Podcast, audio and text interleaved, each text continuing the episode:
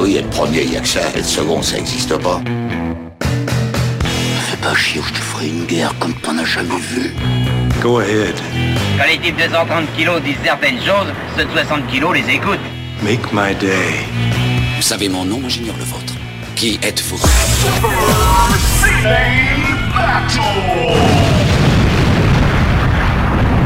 Le second, c'est un con.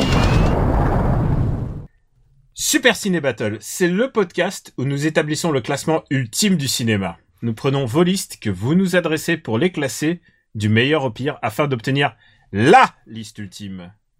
Et pour m'accompagner dans cette tâche, une fois de plus, en solo, j'accueille l'intermondialiste du podcast, j'ai nommé Stéphane Boulet, alias Plugin Mamie. Hello papa, comment ça va? Eh bien, bonjour Daniel, bonjour les auditeurs. Euh, Bah écoute, ça va très bien. Je vous souhaite euh, au passage une bonne année, vu que ce- cet épisode sera diffusé euh, à la nouvelle année euh, 2017, en espérant qu'elle soit au moins aussi pourrie que 2016, sinon on va pas bien se marrer.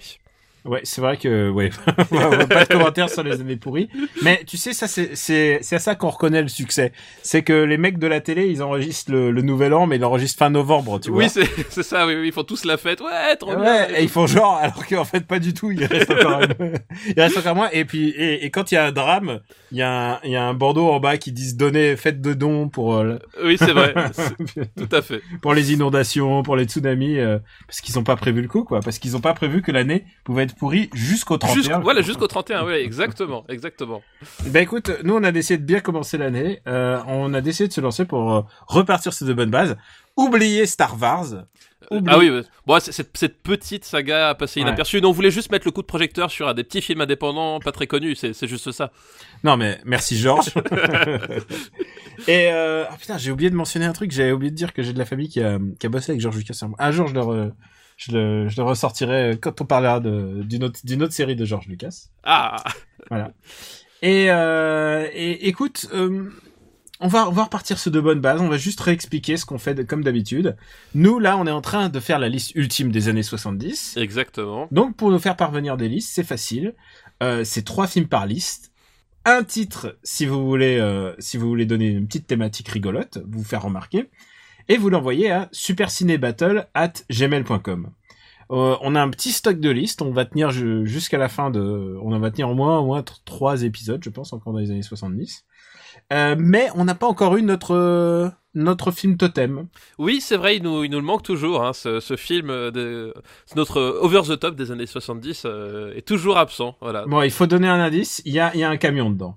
Il y a un camion. euh, Et ce n'est pas de Mad Max, les mecs. Non, c'est même pas un camion, c'est un bus, pour être plus précis. C'est un bus. Il y a un bus dedans. Il y a un bus et, Et, il ce a n'est un pas rôle. speed. Et ce n'est pas speed. Et ce n'est pas speed et il a, il a un rôle important, ce bus. Voilà. Voilà. Je pense qu'on peut pas être plus explicite. Oui, voilà, c'est ça. C'est, il y a, y a- il y a une personnalité du cinéma très importante qui est déjà dans le classement et il y a un bus. Voilà, c'est, les indices qu'on, qu'on vous a donnés. D'ailleurs, on va regarder un peu notre classement. Exactement.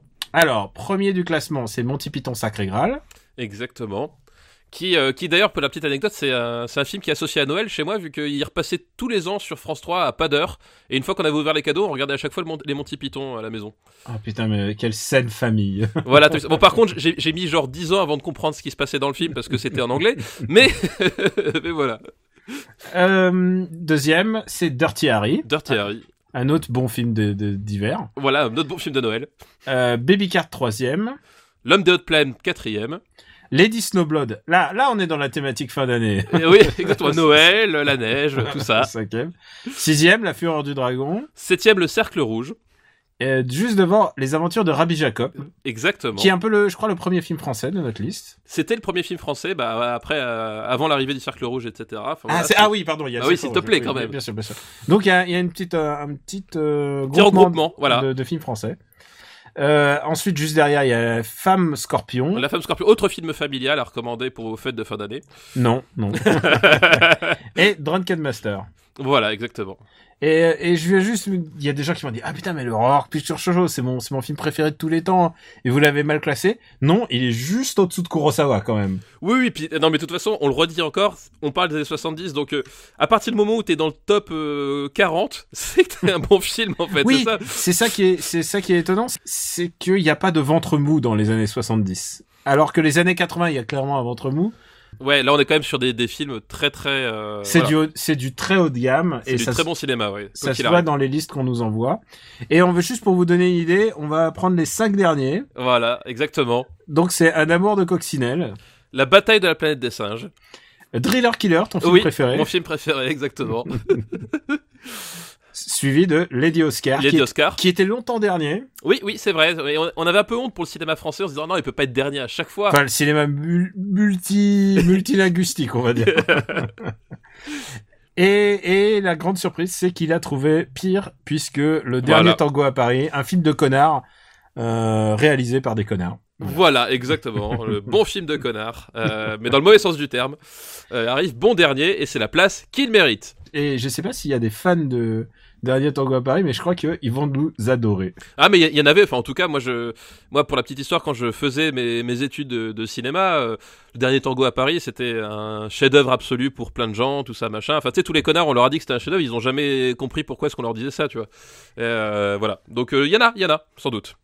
On doit dire aussi que Star Wars Holiday Special est quand même bien classé, puisqu'il est, euh, Oui, c'est vrai. il est 51ème sur 56, quoi. Donc, euh, la bonne place pour Lumpy et sa famille. Tu sais que maintenant, on nous arrête pas de nous envoyer des gifs de, de, de Lumpy, quoi. Oui, ça, ça va nous poursuivre, hein, je crois. C'est l'avatar de Quick sur le, sur, sur, euh, After Eight et Super City Battle. Oui, j'ai vu ça. Alors, écoute, on va se lancer tout de suite et on va prendre Oh, un truc oui. un peu thématique. C'est plusieurs listes et qui sont un peu les mêmes, donc je les ai comme d'habitude un peu fusionnées. Tout à fait. La première liste s'appelle Animation Belgo Celesto euh, Celto Cowboy- Cowboyesque. Oh la vache. T'as vu, j'ai Quel- lu Celesto alors, au lieu de Celto. Oui, b- bizarrement. Ouais. Et euh, VHS d'animation franco-belge qui ont usé mes magnétoscopes. Ou encore, quand la bande dessinée se réinvente au cinéma sans Michael, Schu- Michael Schumacher à la fin. Alors, c'est des listes qui nous ont été envoyées par Adrien, Laurent et euh, voilà. Et je crois qu'il y en a encore un autre, mais qui me pardonne. Mais bon, bref, c'est des listes Oui, bah, collectives. en tout cas, merci euh, Adrien, Laurent et je ne sais pas qui. Voilà. qui, qui se reconnaîtra sans doute. N'hésitez pas à insulter Daniel dans les commentaires du site. Hein, Ah pour non, ça. les mecs, eh, j'essaie de bien lire vos noms à chaque fois, c'est compliqué. Et donc, le premier film de cette liste, c'est Tintin et le lac aux requins. Ah oui, oh là, tout à fait. C'est si vieux que- que ça. Qu'est-ce que j'adore ce film? Alors moi, Tintin et le lac aux requins, c'est- assez étrange, mais je l'ai découvert, euh, euh, j'ai découvert par la l'espèce de bande dessinée qu'ils en ont faite après où ils reprenaient les photogrammes. Animé comics, comme on dit euh, dans le monde du Japon, c'est Voilà, ils ont pris les photogrammes du film pour, euh, bah, pour en faire une, planche de BD, ils ont rajouté les bulles, etc. Et moi, je l'avais euh, découvert par ce support-là à l'époque euh, en, en premier, je me, je me rappelle, euh, je me rappelle bien. Et euh, j'ai découvert le film que genre bah, super tard euh, par la suite parce que bah, moi, je, enfin, j'avais pas percuté que c'était des, des photogrammes et que c'était euh, un film à la base, quoi. T'as pas capté que c'était un peu différent du, du style Hergé habituel. Si, mais si, mais en fait, mais bah, je sais pas. Moi, je, je à cette époque-là, j'étais pas non plus forcément euh, très porté sur euh, sur ce genre de, de, de trucs et voilà, ça m'avait échappé pendant un certain nombre d'années avant de retomber dessus et de me dire mais putain ouais. euh, C'est pas Hergé qui a décidé ça et, euh, et, de, et de- du coup de me mettre en quête de regarder le film quoi. Écoute, moi je suis un, un grand fan de ce film euh, qui qui a la particularité d'être un scénario original.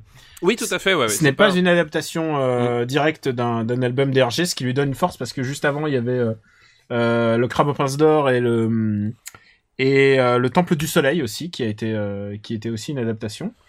Et là le scénario était de Greg. Tu, est-ce que tu resitues Greg? Euh, je, je- Le Achille Talon, Oui oui tout à fait. Voilà. Je resitue Greg tout à fait. qui était euh, qui était un camarade de de Hergé. Écoute, j'ai pas mal de tendresse pour ce, ce film puisqu'il y a forcément le lac aux requins, donc il y a le sous-marin en forme de Bah, requin. voilà, il y a, il y Voilà. le su- il y a le super sous-marin en forme de requin qui vraiment pète la classe, euh, qui, qui, qui a vraiment de la gueule quoi. la Enfin, science, la science du méca design de Hergé. euh, Ex- Exactement. Voilà. Et ce qui est assez intéressant, c'est que, bah, en fait, l'histoire, c'est que Tournesol a mis au point une espèce de, littéralement, l'imprimante 3D. la- voilà, c'est ça ce que je veux dire. Professeur Tournesol a inventé l'imprimante 3D. On ne le dit pas assez. Et en je- 1972. Voilà, exactement. Avec ce film-là.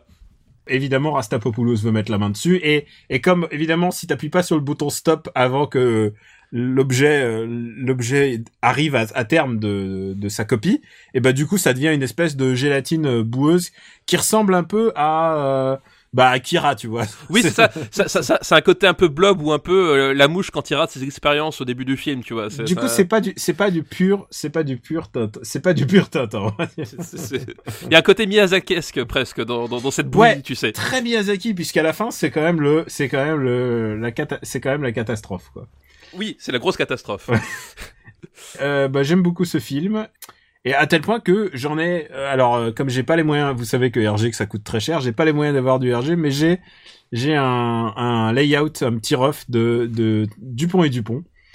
Euh, qui sont côte à côte et, et genre c'est c'est le seul truc que tu peux acheter je me dis peut-être peut-être que, RG a respiré sur la feuille je ne sais pas oui, c'est ça. Ah, peut-être que. Oh, une crotte de nez. Est-ce celle d'Hergé non ça m'étonnerait mais, mais euh, c'était fait avec euh, toute la balle de, de RG évidemment donc où est-ce qu'on va mettre euh, ce film que je trouve euh, si je regarde à, aux alentours du 12 travaux d'Astérix je me demande si je mettrais pas au-dessus Euh, 12 travaux. Oui, moi écoute, euh, moi je mettrais, je mettrais au-dessus parce que je préfère parce que moi bah, j'aime bien le ce qu'il y a de cool chez, chez RG qui, qui est bien retranscrit là, c'est le, c'est le côté euh, aventure pure en fait. Enfin, Ah, sais, c'est vraiment ça hein. c'est vraiment un bon a- ce serait si RG en avait fait un bon album un album ça aurait serait un chouette album Voilà. c'est c'est c'est vraiment enfin voilà le, le, le- gros truc d'RG c'est qui parce qu'en fait dans l'absolu si, si tu prends le, moi ce qui m'a toujours euh, fasciné avec RG euh, quand je le compare avec euh, avec euh, des cinéastes ou des, des dessinateurs de bande dessinée actuelle c'est que si tu prends sur le papier les rebondissements de certains de ces albums tu dis mais c'est c'est c'est débile c'est un nanar parce que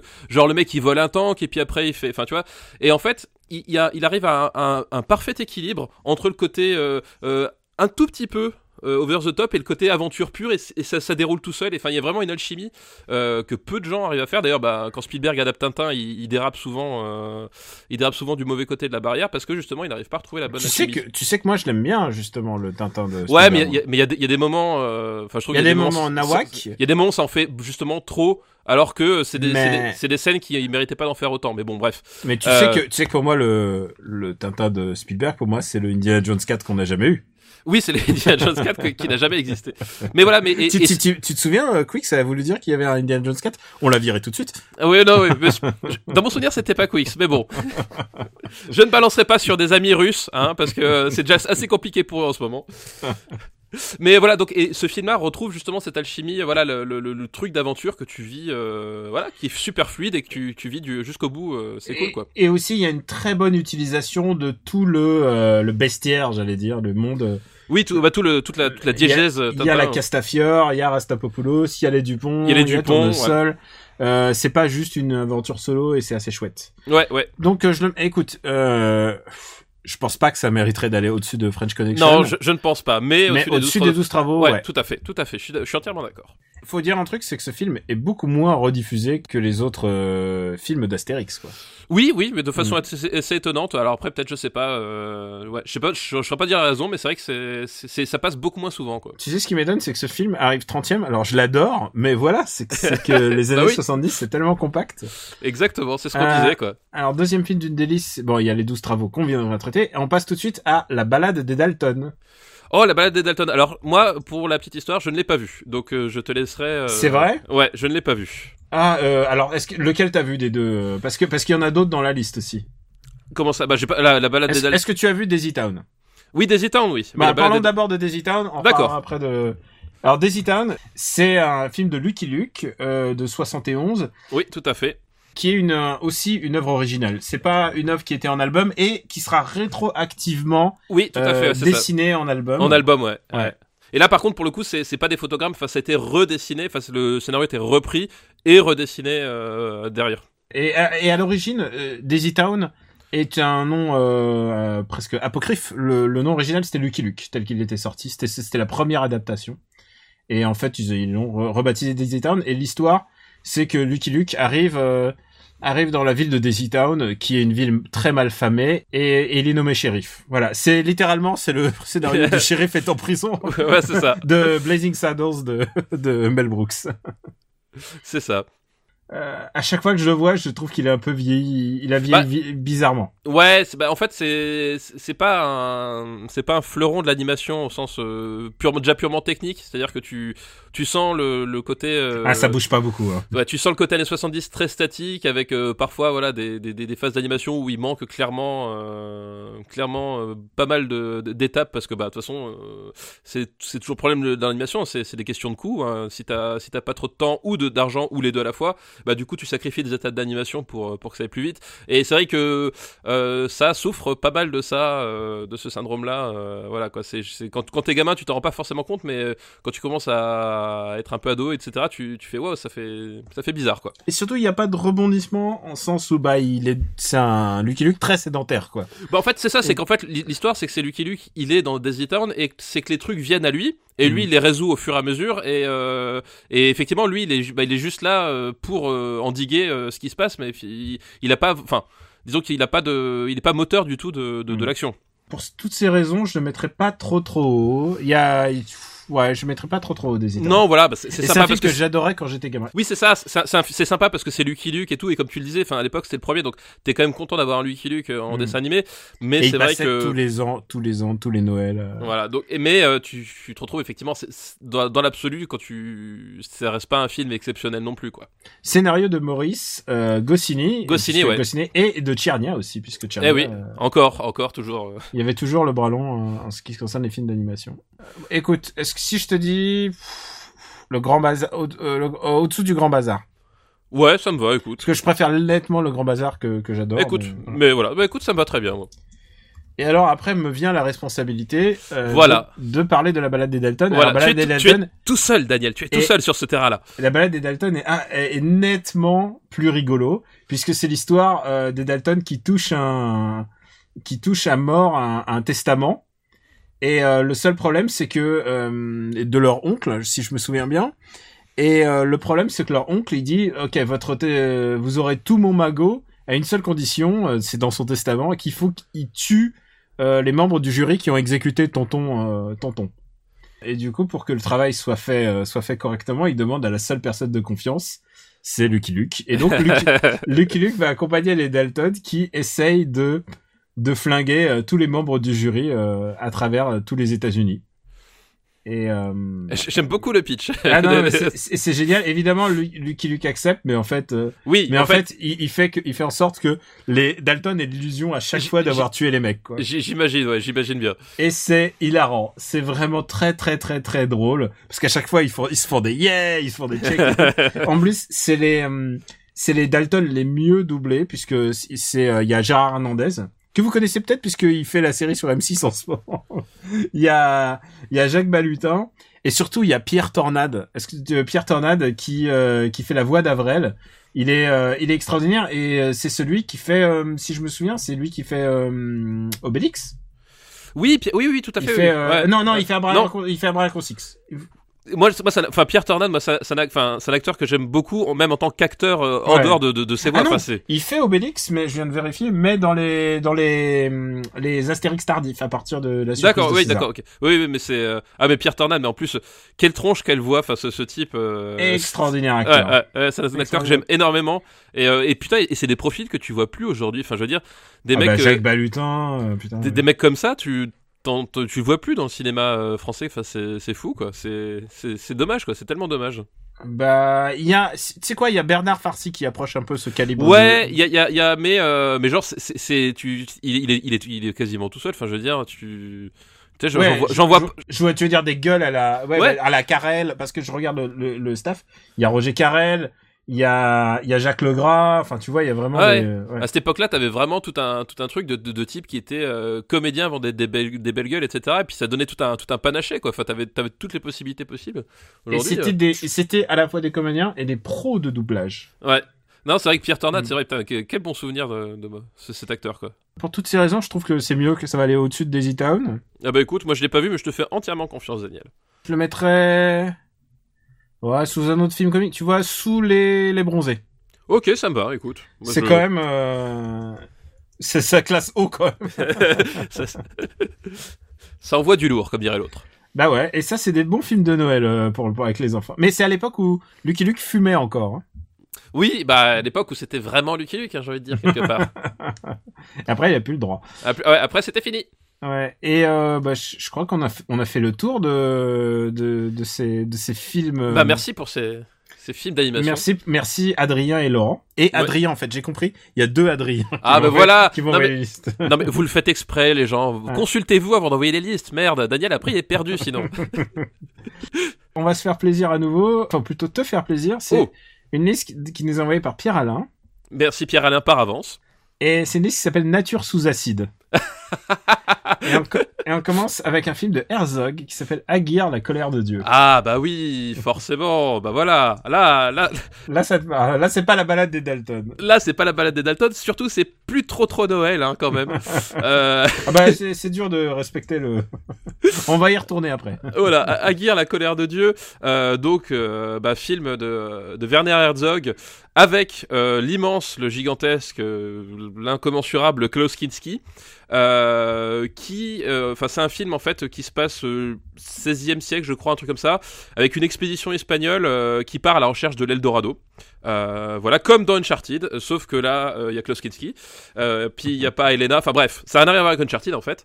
Et en fait, ce qui va se passer, c'est que le- le- l'expédition va commencer, va, va, va partir le long de l'Amazon pour retrouver le- l'Eldorado, et petit à petit, l'isolement, la, la folie de l'or, tout ça, tout ça, va faire qu'il va y avoir quelques tensions dans le groupe, et bah, voilà, et que globalement les choses ne vont pas se passer si bien que ça. Et, et c'est un film, enfin c'est un film complètement fou. Enfin c'est un film porté par Kinski qui était, euh, euh, enfin qui est un acteur extraordinaire, mais qui était absolument abominable sur le tournage. D'ailleurs, euh, je vous recommande. J'ai plus en tête le, je crois que c'est l'ennemi intime. C'est ça, l'ennemi intime qui est le making of du film où tu vois que les relations entre Herzog et Kinski étaient affreuses, abominables. Ils arrêtaient pas de s'engueuler, c'était jamais rien d'accord. Kinski qui poussait les gens à bout. Enfin, voilà, c'est, enfin, le, le, le making of est, euh, est aussi intéressant que le, le film. Et d'ailleurs, tu comprends plein de passages du film parce que euh, Kinski, il est, il est plus qu'habité. Enfin, je veux dire, voilà, dans, dans, dans la, dans la catégorie, le type euh, qui, qui, qui de, la, la, qui devient fou à cause de l'or et de la gloire, etc. Voilà, il est complètement habité. Puis tu, quand tu vois le making of, tu vois, tu, tu, tu vois comment ont accouché certaines scènes. euh, voilà, quoi. C'est, euh, c'est un film, c'est un film assez, assez dément à regarder quand même. Euh, écoute, moi, ça fait très longtemps que je l'ai pas vu, donc je te laisse libre, libre de. Je sais que, que je connais tous les facts de ce film, genre Kinski est fou et tout ça. Ouais, c'est, Mais voilà, je te laisse, je te laisse le choix de. Oh Je te laisse, je te laisse la responsabilité. Chacun Euh, son tour. Voilà, chacun son tour. Euh, ta, ta, ta. Euh, parce que je regarde, tu vois, euh, je vois Délivrance là. Euh, il- il- pour moi, il serait quelque part par là, tu vois. Euh, après, euh, ah, Je ne m'en mêle pas. Ouais, c'est ça, tu t'en mêles pas. Écoute, je, je mettrais peut-être juste au-dessus de Délivrance du coup. Parce que, je sais pas, pour moi, enfin, j'aime tellement Kinski, enfin, même si ça avait l'air d'être un, un être humain absolument exécrable. Euh, Ah, ah, alors, on, on s'en fout du moment qu'il Oui, oui, le- ne met pas de beurre dans le. dans, dans, dans, dans les, dans les fesses des gens, voilà. Voilà, ça c'est. Euh, ça mais- c'est le, le mais- don euh, sur lequel. euh, Voilà. Mais après, tu, enfin après, si si si t'en crois les témoignages de sa fille, il c'était un père assez spécial aussi. Hein, pas des questions d'attouchement, mais apparemment, voilà, au niveau pression psychologique, c'était pas, voilà. Bon, bref, c'était pas un type forcément très sain, mais c'est un acteur tellement Et là, de ce film-là, enfin, il bouffe la pellicule. euh, euh, voilà, c'est c'est un film très bizarre à voir. Enfin, je vous, le dis, ceux qui veulent tenter l'expérience, ça, peut vous faire bizarre parce que euh, finalement, enfin, c'est c'est une espèce de tension psychologique sur ce radeau qui, qui, qui part vraiment très vite dans les tours, donc ça peut déstabiliser. Mais moi, c'est je trouve le film saisissant, quoi. C'est acté, il est 27e film, Voilà. euh, 27e meilleur film de- des années 70. Tout à fait. Voilà. Et juste après, on... est-ce que ça te dérange pas qu'on parle un peu de Polak, puisqu'on va parler Ah bah non, bah de non. Jeremiah Johnson, Ah bah non, évidemment. Un Ah autre là là. film où la nature est, est devenue un peu ma boule. Ah ouais, non mais Jeremiah Johnson, donc porté euh, évidemment euh, Ah. par notre par notre ami Robert Redford. hein.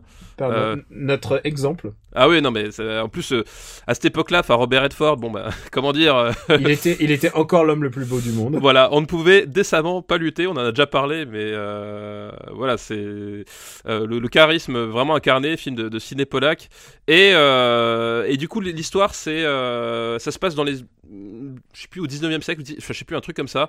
Euh, c'est la conquête, euh, c'est la fin du, du 19e, je dirais. je. Ouais, quelque chose comme ça, je sais plus. Et c'est ba- basé sur un personnage qui a déjà qui qui a déjà été adapté, non non non non sur euh, sur la vie de quelqu'un qui existait qui s'appelait euh, qui s'appelait Johnson en fait et, euh, c'est vraiment il y a une bio qui a été adaptée quoi. D'accord. Donc et voilà et donc en gros c'est l'histoire d'un d'un type qui décide de- globalement de fuir le le monde des hommes euh, et qui va vivre euh, bah, dans les rocheuses avec tout ce que ça comporte euh, bah, d'animaux sauvages, de lutte pour la pour la bouffe et de contact avec la nature et les autochtones aussi parce que aussi c'est une dimension qui est assez importante dans, le film. Voilà et donc du coup bah c'est- comment ça s'appelle ceux qui ont vu ah euh, Into the Wild, voilà. Ah, Into the Wild. Ah ouais, non, mais euh, c'est c'est d'un autre niveau quand même. Oui, oui, voilà, c'est c'est Into the Wild, mais en vraiment bien, en fait. Euh, c'est c'est- voilà, c'est c'est un peu ça.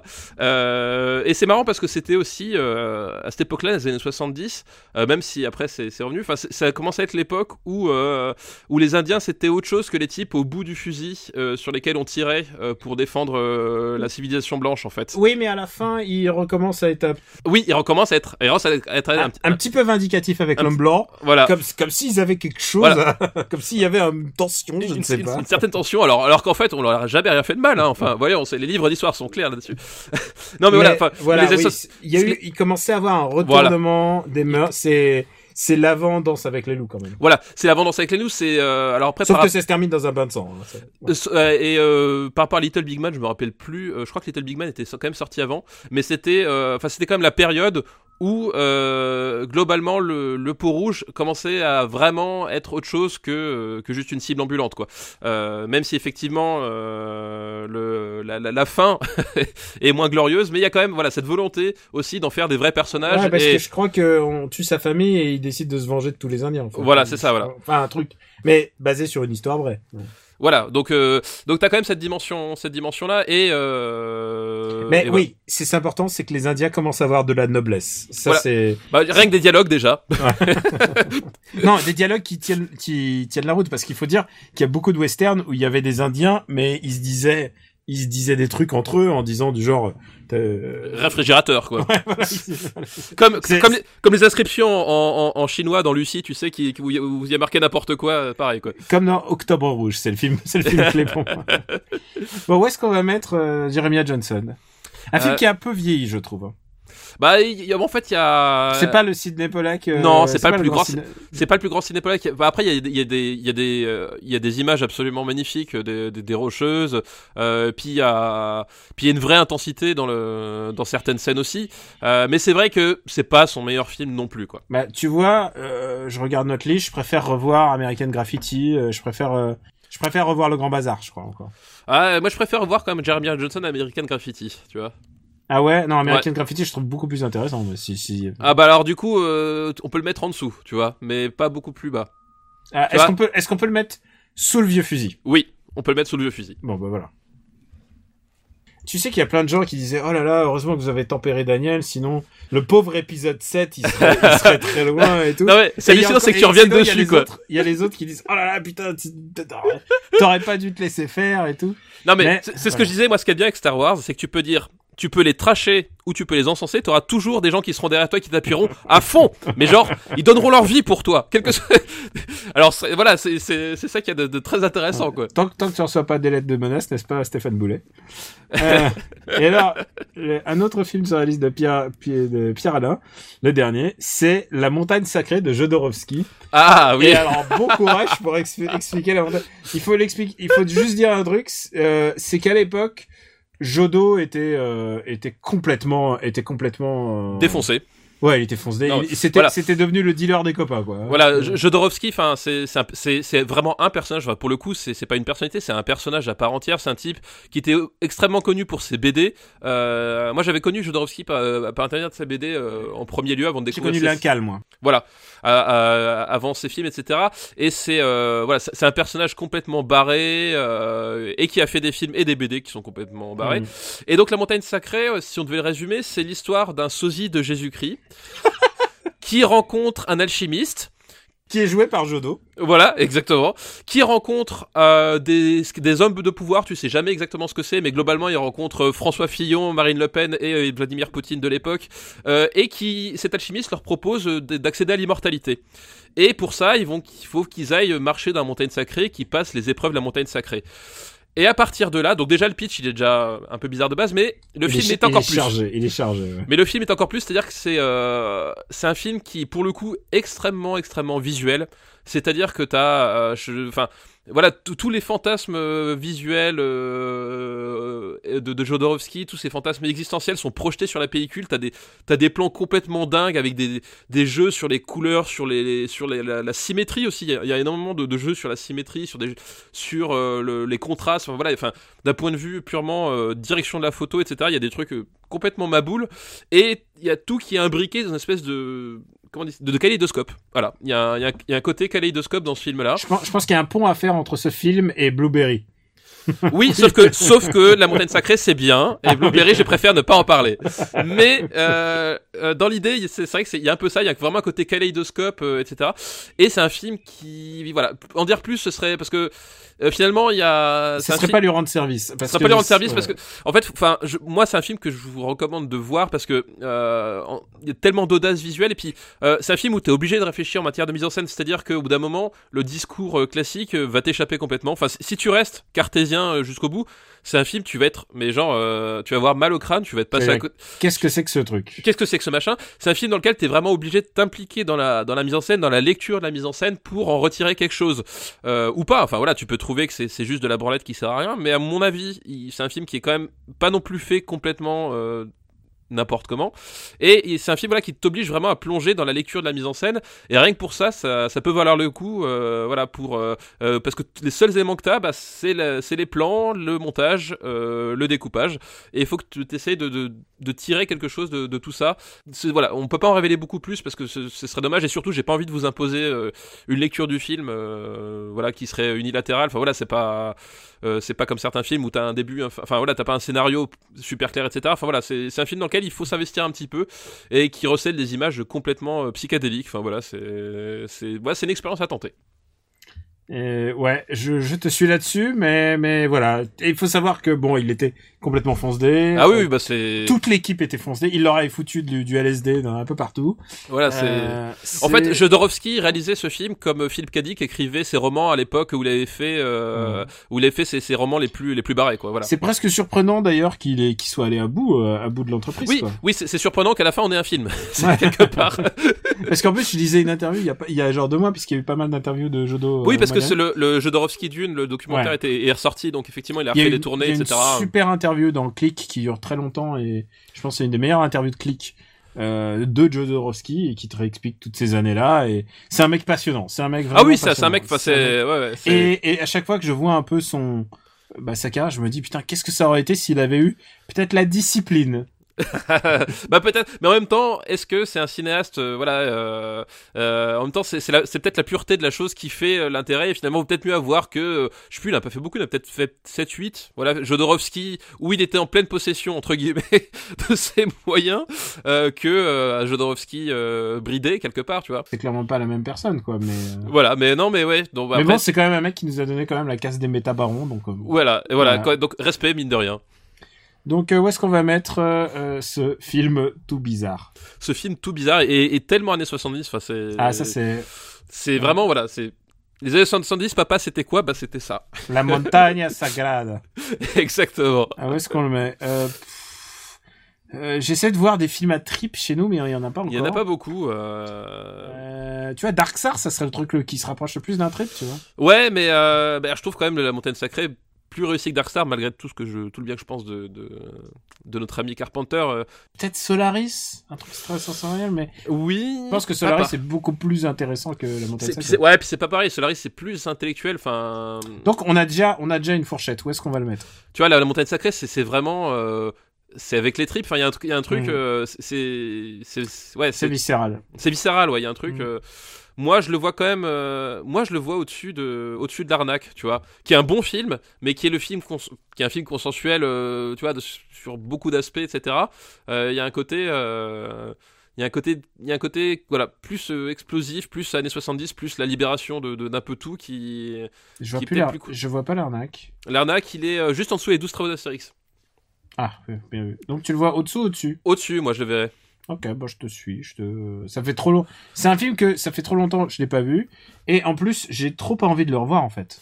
Bah c'est- non mais alors ça c'est un, ça c'est un, un truc qu'on peut tout à fait comprendre. C'est-à-dire que c'est un film, euh, ça fait partie de ces films-là que t'as peut-être pas envie de revoir une seconde fois. Ça c'est fort possible. Ça Une je, ça je nie pas ouais. Une fois, ça va. On remercie Pierre-Alain pour sa liste. Oui, très bonne liste, très très bonne liste. Et on va passer à la liste de Olivier, Merci Olivier pour ta liste. qui nous envoie une, une liste qui s'appelle My Name is Connery, Sean Connery. J'aime parfois me balader en slip rouge et bottes, comme Superman. Oh, ça va parler Zardos. ça. Ah, tu crois pas si bien dire, mais on commence d'abord avec ce qui m'intéresse le plus, évidemment. Un James Bond, non au hasard? Diamonds Are Forever, Voilà. qui est le seul James Bond de, de Sean Connery dans les années 70. Oui, tout à fait. Il faut expliquer ce qui se passe. Euh, Sean Connery revient.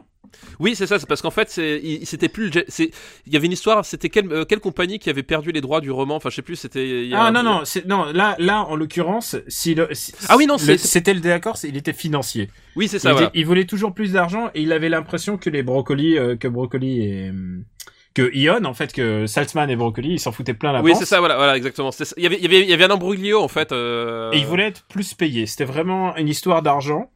Et, euh, et donc du coup ils ont fait euh, au service de Sa Majesté sans lui. Donc Voilà, c'est celui qu'ils ont fait avec Lazenby d'ailleurs. Roger Lazenby. C'est euh, c'est George, George, Oh, George, Lazenby. oui, pas oui, oui, tout à fait. Et tant pis parce que c'est dommage parce que c'est ça aurait pu être un des meilleurs James Bond si justement c'était pas Lazenby. Mais en même temps, on ne saura jamais puisqu'en fait Sean Connery, je sais pas s'il aurait pu jouer des rôles aussi intérieurs que que au, Ah, au service ah, de Sa Majesté. hein. Euh, il- il- si tu regardes ce qu'a fait Sean Connery avec Sidney Lumet, euh, la carrière de, de Sean Oui. Connery avec Sidney Lumet, Sean Connery est capable de trucs vraiment. Mais le Sean Connery de ces années-là, des très années impressionnant, 70, de ces années-là, de ces années 70, et et les diamants sont éternels ne va pas lui ne va pas me donner tort, c'est qu'il est en mode roue libre. Ah bah, et là, il oui. revient, il touche, je crois qu'il touche un, je sais pas quel est, euh, je sais plus quel est son cachet, je crois qu'il touche un million, vraiment, ce qui est un- une somme extraordinaire à l'époque, qu'il donne intégral, en plus, le chieur, quoi. Il la donne intégralement à des écoles de, d'acting écossaises, quoi, puisque c'est Bah, un parce- patriote Parce que écossais. ça, ouais, c'est un, militant de l'indépendance écossaise depuis euh, très longtemps. Et donc, il donne tout, il donne l'intégralité, l'intégralité de, de- son pourcentage, il le donne. Mais il y a, il y a- y a côté fuck, il y a un côté fuck you qui est assez, Oui. qui est assez cool quand même dans cette il démarche. il s'est engueulé avec euh, avec les producteurs et vraiment il le faisait il il pouvait pas se supporter Euh, ils se réconcilieront après et donc il fait ce film qui est un peu le Sean Connery de trop et c'est le pire des James Bond de Sean Connery Oui, et, et d'ailleurs c'est- con parce que enfin le pire non il y a des plein de choses intéressantes qui s'y passent c'est juste qu'il est maboule il, il, il ramène euh, Guy Hamilton, donc qui avait quand même fait Goldfinger, euh, qui est quand même un, un James Bond hyper emblématique. Euh, le meilleur le- le- vraiment un James Bond hyper emblématique et ça. Enfin, tu vois, c'est genre t'as t'as un côté, on, la- on va, on va on va refaire la Dream Team, tu non vois. mais littéralement c'est la team Goldfinger Voilà. ils veulent refaire Goldfinger c'est pour ça qu'ils reprennent l'acteur de Goldfinger le réalisateur de Goldfinger ils reprennent Shirley Basset qui chantait Goldfinger donc Voilà, le, le meilleur Le générique, générique, de tout- voilà, le meilleur générique de tous les temps et ils en font un film euh, absolument fou enfin je sais pas comment ça se passe euh, ça va à un moment euh, c'est- indescriptible comme c'est pour une histoire de de de diamants donc c'est dans le titre mais du coup ça les balade à Las Vegas ça les balade à Amsterdam et c'est celui où tu vois que Sean Connery n'en a plus rien à foutre. Il est- déjà, il a un point, com- il a un, il, il a un point commun avec toi. Il a un postiche. Alors, alors c'est complètement. je- je- non, moi justement j'ai mon honneur, je n'ai pas mis de postiche. Tu vois, donc, donc déjà là, il est, il est vieux là déjà. Et ouais, ouais, en fait, c'est très bizarre parce que en plus les personnages, euh, les filles, le personnage des filles, euh, Jill St. John, euh, elle est euh, qui joue, euh, qui joue la, la nana, elle est, elle est en roue libre acting. Euh, oui, parce oui, qu'en plus, vrai ça se passe aux États-Unis en grande partie. Oui, il y a, y a y a une, a histoire de, de, de base américaine, de, de, enfin, c'est l'armée américaine qui merde un truc. Enfin voilà, et, ça commence comme ça en fait. Et euh, oui, c'est le base. Évidemment, c'est toujours les Américains qui. Oui, bah de toute façon, l'ancienne colonie. puisque je l'ai revu il y a, il y a moins de quelques mois là, euh, il y a une séquence où ils ont recréé un tournage de euh, de bah, des, des, des Américains qui ont marché sur la Lune, genre pour faire Oui, conspirationniste. ouais, ouais. Et là, tu te rends compte quand même qu'on est en 71 et il y a déjà le non, en fait, ils ont jamais marché sur la Lune. Deux ans après. Hein. et c'est peut-être celui où il, genre il y a vraiment des moments où ils tuent vraiment pur pur plaisir quoi. Il y a un moment, tu sais, ils sont sur la ils- c'est sur une plateforme offshore et ils poussent les gens littéralement genre. Mais oui, mais-. Mais c'est ça qu'on aime, Daniel. C'est ça qu'on aime. Le meurtre gratuit. Mais c'est celui-là aussi où il, où il a deux doigts de se faire étouffer entre les cuisses d'une nana aussi, non? Il y a pas une histoire comme ça? Alors, Il y a un a combat? Alors il y a ça et surtout il y a les les deux homose- les deux homosexuels enfin Oui, un couple homo Oui, oui, qui les, le poursuit. les, les, les- oui, les deux espèces de tueurs qui sont après lui là, euh, dont avec une, avec une, avec une coiffure pas possible, avec sa moustache. euh, Oui, exact, ouais, ouais, je y me rappelle. deux- Et donc, euh, c'est celui qui est quand même un petit peu homophobe, on va dire. Ou plutôt qu'ils sont pas. Mais en même temps, tu sais, on Mais, est plus, on les est années plus à ça 70 près. Les années 70, l'homophobie, c'était cool, Daniel, n'oublie pas. Oui, c'était euh, Monsieur Kidd et Monsieur euh, Wind. Oui, c'est Et, ça, ouais. et, et genre, vraiment, ils ont pas pris des acteurs professionnels pour le. et à la fin, littéralement, il fait du shish kebab d'homosexuels, puisque puisqu'il les plante avec ses brochettes et il les crame et il les fout dans l'eau. voilà. C'est absolument ridicule. Et ça peut être un peu taxé d'homophobie. Je, écoute, euh, comme tu le dis, les temps étaient différents. Voilà, c'était pas, c'était pas la même époque, mais bon. Et c'est un film qui a été très critiqué à l'époque parce que parce que bah il venait de de finir euh, au service de Sa Majesté qui était vraiment genre méga serious business. Quoi. Ah oui, t'es super dark, hein. euh. Et, et genre vraiment un truc truc super sérieux. Et là ils reviennent à euh, genre c'est du pré Roger Moore quoi. Bah surtout, bah, surtout, enfin, il, faut- il faut revenir Blofeld, etc. Enfin voilà, t'as, t'as, t'as vraiment toute la, euh, toute la, l'imagerie justement fantasque de James Bond qui, qui est remise au premier plan. Effectivement, surtout après le, le précédent où il se mariait, où, euh, où t'avais quasiment pas de, pas de, pas, Pas de vanne, etc. Pas de spoiler pour la fin, mais bon, Ouais. c'est quand même dra- dramatique. Voilà, il y, y a un côté vraiment, euh, il y avait vraiment un côté euh, euh, tragédie dans le dans le précédent qui effectivement là tu sens que les mecs ils ont dit ok on va faire tout sauf ça et euh, ils sont partis vraiment en, vraiment en latte quoi. Ils sont partis loin. Et bon, bon, il y a toujours les belles prestations de, enfin, John Barry. Enfin, vraiment, c'est vraiment les, les mêmes gars, quoi. C'est, ce que t'as envie d'avoir dans un James Bond. Et en même temps, c'est, un peu nawak, quoi. Euh, où est-ce qu'on Voilà. va le classer? Voilà. Après avoir fait tout cette, euh, Voilà, on a, alors on, on a quand même Moonraker dans le quelque part dans le dans le classement là. Qu'est-ce qu'on va en faire? Moonraker qui a la réputation d'être le pire des Roger Moore. Ce que je suis pas, je suis pas d'accord. C'est quand même un film vraiment débile Moonraker. Enfin c'est Ouais, mais celui-là est indiscutablement le plus mauvais des, des, des, des Sean Connery. Euh, oui, je pense que effectivement c'est le pire des Sean Connery. Oui. Et pourtant, il y en a un où il est déguisé en japonais, quoi. Oui, mais alors il est en plus ouais, c'est- ce qui est génial c'est qu'il est déguisé, mais en fait ils ont juste fait une coupe au bol. c'est ça qui a de fou quoi. Et il a un peu le dos voûté parce qu'il fait quand même Euh, 2 mètres alors que. oui, mais, voilà. mais mais à contrario le reste du film est quand même super chouette quoi. Ah, moi j'ai pris plaisir à le revoir. hein. Ah bah oui, euh, quand un même. C'est un Euh, chouette film. Quoi. Frère, vraiment, on ne dit que deux fois. Enfin, si tu mets côté, effectivement, le côté euh, maquillage what the fuck, euh, qui, qui va y croire euh, sont- enfin, le, on ne dit que deux Ah, fois, ça a parles, de la de, gueule. tu parles de On vit que de voir Ah ouais, c'est un film génial. C'est un film génial, tu vois. C'est voilà, c'est. Et puis il y a Donald Pleasance en Blofeld. Enfin, voilà, mine de rien, ça a de la gueule. C'est un film bête, mais c'est un film réjouissant de bêtises. Oui, mais alors c'est, c'est sans vouloir euh, vexer, moi c'est un truc que j'ai toujours aimé dans les James Bond, c'est que euh, même quand c'est mauvais, il y a, il Mm. y a quand même moyen de se marrer, quoi.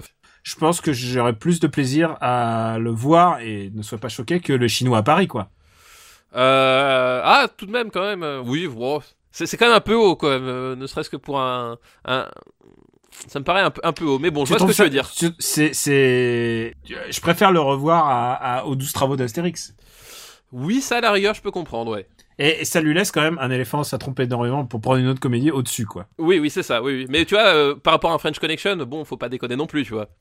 Putain, oui, ça voudrait dire qu'on le met au-dessus de French tu vois, Connection. Il y a quand même, bon, Euh, Bon, alors, écoute, on le met dessous French Connection, qui euh, devient, ce qui est incroyable, c'est de penser que French Connection, c'est notre liste, ligne médiane de ce top, quoi. oui, c'est ça qui est fou. Et, c'est, et, on a, et on a commencé avec French Connection, c'était notre top. parce- Oui, il est passé de la première place à la 29e. Voilà, mais quel, mais grand film quand même. quoi. C'est, ça, film. c'est ça qui est fou. Ouais, donc je pense pas que, euh. Ah, écoute, au-dessus des 12 travaux, Ouais, au-dessus des 12 travaux, ouais. voilà. Ça veut dire que un film un peu bébête est entre Tintin et Astérix. Putain, c'est. La Mais vache. ça veut dire qu'on recommande plus Les Diamants sont éternels que, euh, que Moonraker. Que Moonraker, oui, bah oui, bah t'as. Moonraker, faut y aller mo- En plus, Moonraker, enfin, t'as un côté pré-années 80, tu vois, alors que là, t'as vraiment un, un truc euh, purement 70 euh, dans, dans Les Diamants sont éternels, quoi. Ouais. Bon, écoute, euh, bon, on a bouclé son affaire. Passons au film suivant. Et tu l'as deviné, c'est Zardoz. Bah oui, bah, forcément que c'est Zardoz, évidemment. Et alors, vous savez qu'il y a toujours des, des images de Sean Connery avec un slip rouge. Et... Slip rouge, son pistolet, sa moustache et, ses- et ses cheveux longs. Ouais, Euh, Cheveux longs, mais un peu calvitie apparente. Oui, bah, calvitie, mais cheveux longs, mais c'était une certaine idée de la classe, hein, euh, faut dire ce qui est. Mm. Euh, et c'est Zardoz, film de John Boorman, euh, dont on a déjà parlé pour Délivrance. Euh, et Zardoz, c'est un, ben, c'est un, un film post-apo, hein. Il faut, faut dire ce qui est. C'est, c'est une sorte de Mad Max euh, britannique. euh, Bon, voilà. c'est un- on peut dire que c'est un nanar. C'est, mais en fait, c'est, c'est, c'est, tout ce qui, euh, c'est tout, le, c'est tout le cinéma de Bourman parce que euh, Bourman, faut, faut dire ce qui est, c'est un, c'est un type, enfin un de ses films les plus connus, c'est Excalibur, et dans Excalibur, t'avais, t'as un côté euh, imagerie complètement délirante de, de, des chevaliers de la table ronde, etc. Enfin, et c'est, un, c'est type Bourman quand tu le laissais faire, visuellement, il allait ailleurs, quoi. Et, euh, et Zardoz, c'est ça, c'est un film qui est complètement ailleurs. euh, voilà, comme dit, c'est un film post-apo avec euh, donc euh, Sean Connery qui joue le rôle de Z, qui joue un, je crois que c'est un tueur ou un exterminateur. Enfin, je sais plus ce que c'est exactement. Enfin bref, il joue un espèce de de, de tueur qui, qui est chargé de de qui, qui est chargé de mission. Enfin, je sais plus, je sais même plus le contexte exactement. Il y a une histoire de divinité aussi au milieu. Enfin, c'est ça part dans tous les sens et visuellement, c'est complètement halluciné quoi. Enfin, vraiment, il n'y a pas d'autre mot quoi. C'est ouais, c'est c'est maboulissime et ouais non pour moi c'est un nanar et euh, d'ailleurs je vois que nanar alors il, il a, il a été soumis à discussion chez Nanarland. Euh, pour moi c'est quand même un nanar. Euh, je veux Bah, dire le, la- le contexte, le disons la production value fait que c'est nanardant. En plus, enfin, en plus ils en rajoutent sur le comté pompeux et Bah, en fait, oui, c'est ça. Ouais. Fait t'as, tout un, t'as tout un rapport avec, avec la, avec les divinités, avec le, le, le, le- statut de l'homme par rapport à, à Dieu et à sa propre survie. Enfin, vraiment, t'as, t'as, t'as un côté, une, une, une richesse thématique qu'il voudrait avoir, mais qui se heurte à des images, mais, mais complètement psychédéliques. Enfin, je- on a parlé de Sean Connery son slip. Enfin, t'as, des séquences à un moment donné où il est, en- il est entouré de femmes nues euh, dans un truc avec des miroirs. Enfin, Genre tu fais mais qu'est-ce que c'est que ce truc quoi? C'est c'est complètement ma boule comme film quoi. ouais c'est le plus fou de conneries quoi. Ouais je, je, je pense pas qu'il ait refait un autre truc de et de, de, de ce niveau-là euh, au, au, au, quoi. À part Highlander 2 peut-être. À part peut-être Highlander 2 ouais. Est-ce qu'on va mettre Zardoz euh, Putain c'est compliqué hein, parce que Bah c'est- en plus honnêtement je, je, je pense même pas il y a, un- il y a un problème aussi qui, qui fait qu'il plonge dans le nanar c'est que t'as un, t'as un problème de rythme etc. Enfin c'est pas un film qui est très trépidant à suivre non plus quoi. Et je Euh, pense que et je pense que c'est surtout ce qui est ça qui fait le nanar, c'est que c'est pas l'intention voulue des auteurs. Non, non, c'est a, enfin, voilà, c'est que ça, ça, c'est basculé du, du, du côté obscur de, du, du nanar, quoi. C'est euh, et je, voilà, c'est, je pense pas que ce, c'est un film, voilà, à découvrir pour le sex appeal de Sean Connery en slip rouge. Euh, mais malheureusement, enfin moi en tout cas j'ai un souvenir un peu euh, endormi de la de la séance quoi. On parlait de Moonraker, je pense que c'est un film à peu près Nawak Moonraker like. Oui c'est vrai. Oui, Est-ce oui, que ça te je- choquerait si on le met sous Moonraker Non ça me choque pas non non non. Ouais, je pense que c'est sa place, tu vois, genre Non mais en plus, enfin voilà, comme dit, enfin comme on a dit, c'est, en plus c'est vraiment un film euh, raté, c'est-à-dire qu'il y a un objectif mais il est pas atteint quoi. Disons qu'il y a un objectif et ils sont ils sont très loin de l'objectif. Ouais, ils, ils sont, euh, ils sont genre sur une autre planète, quoi.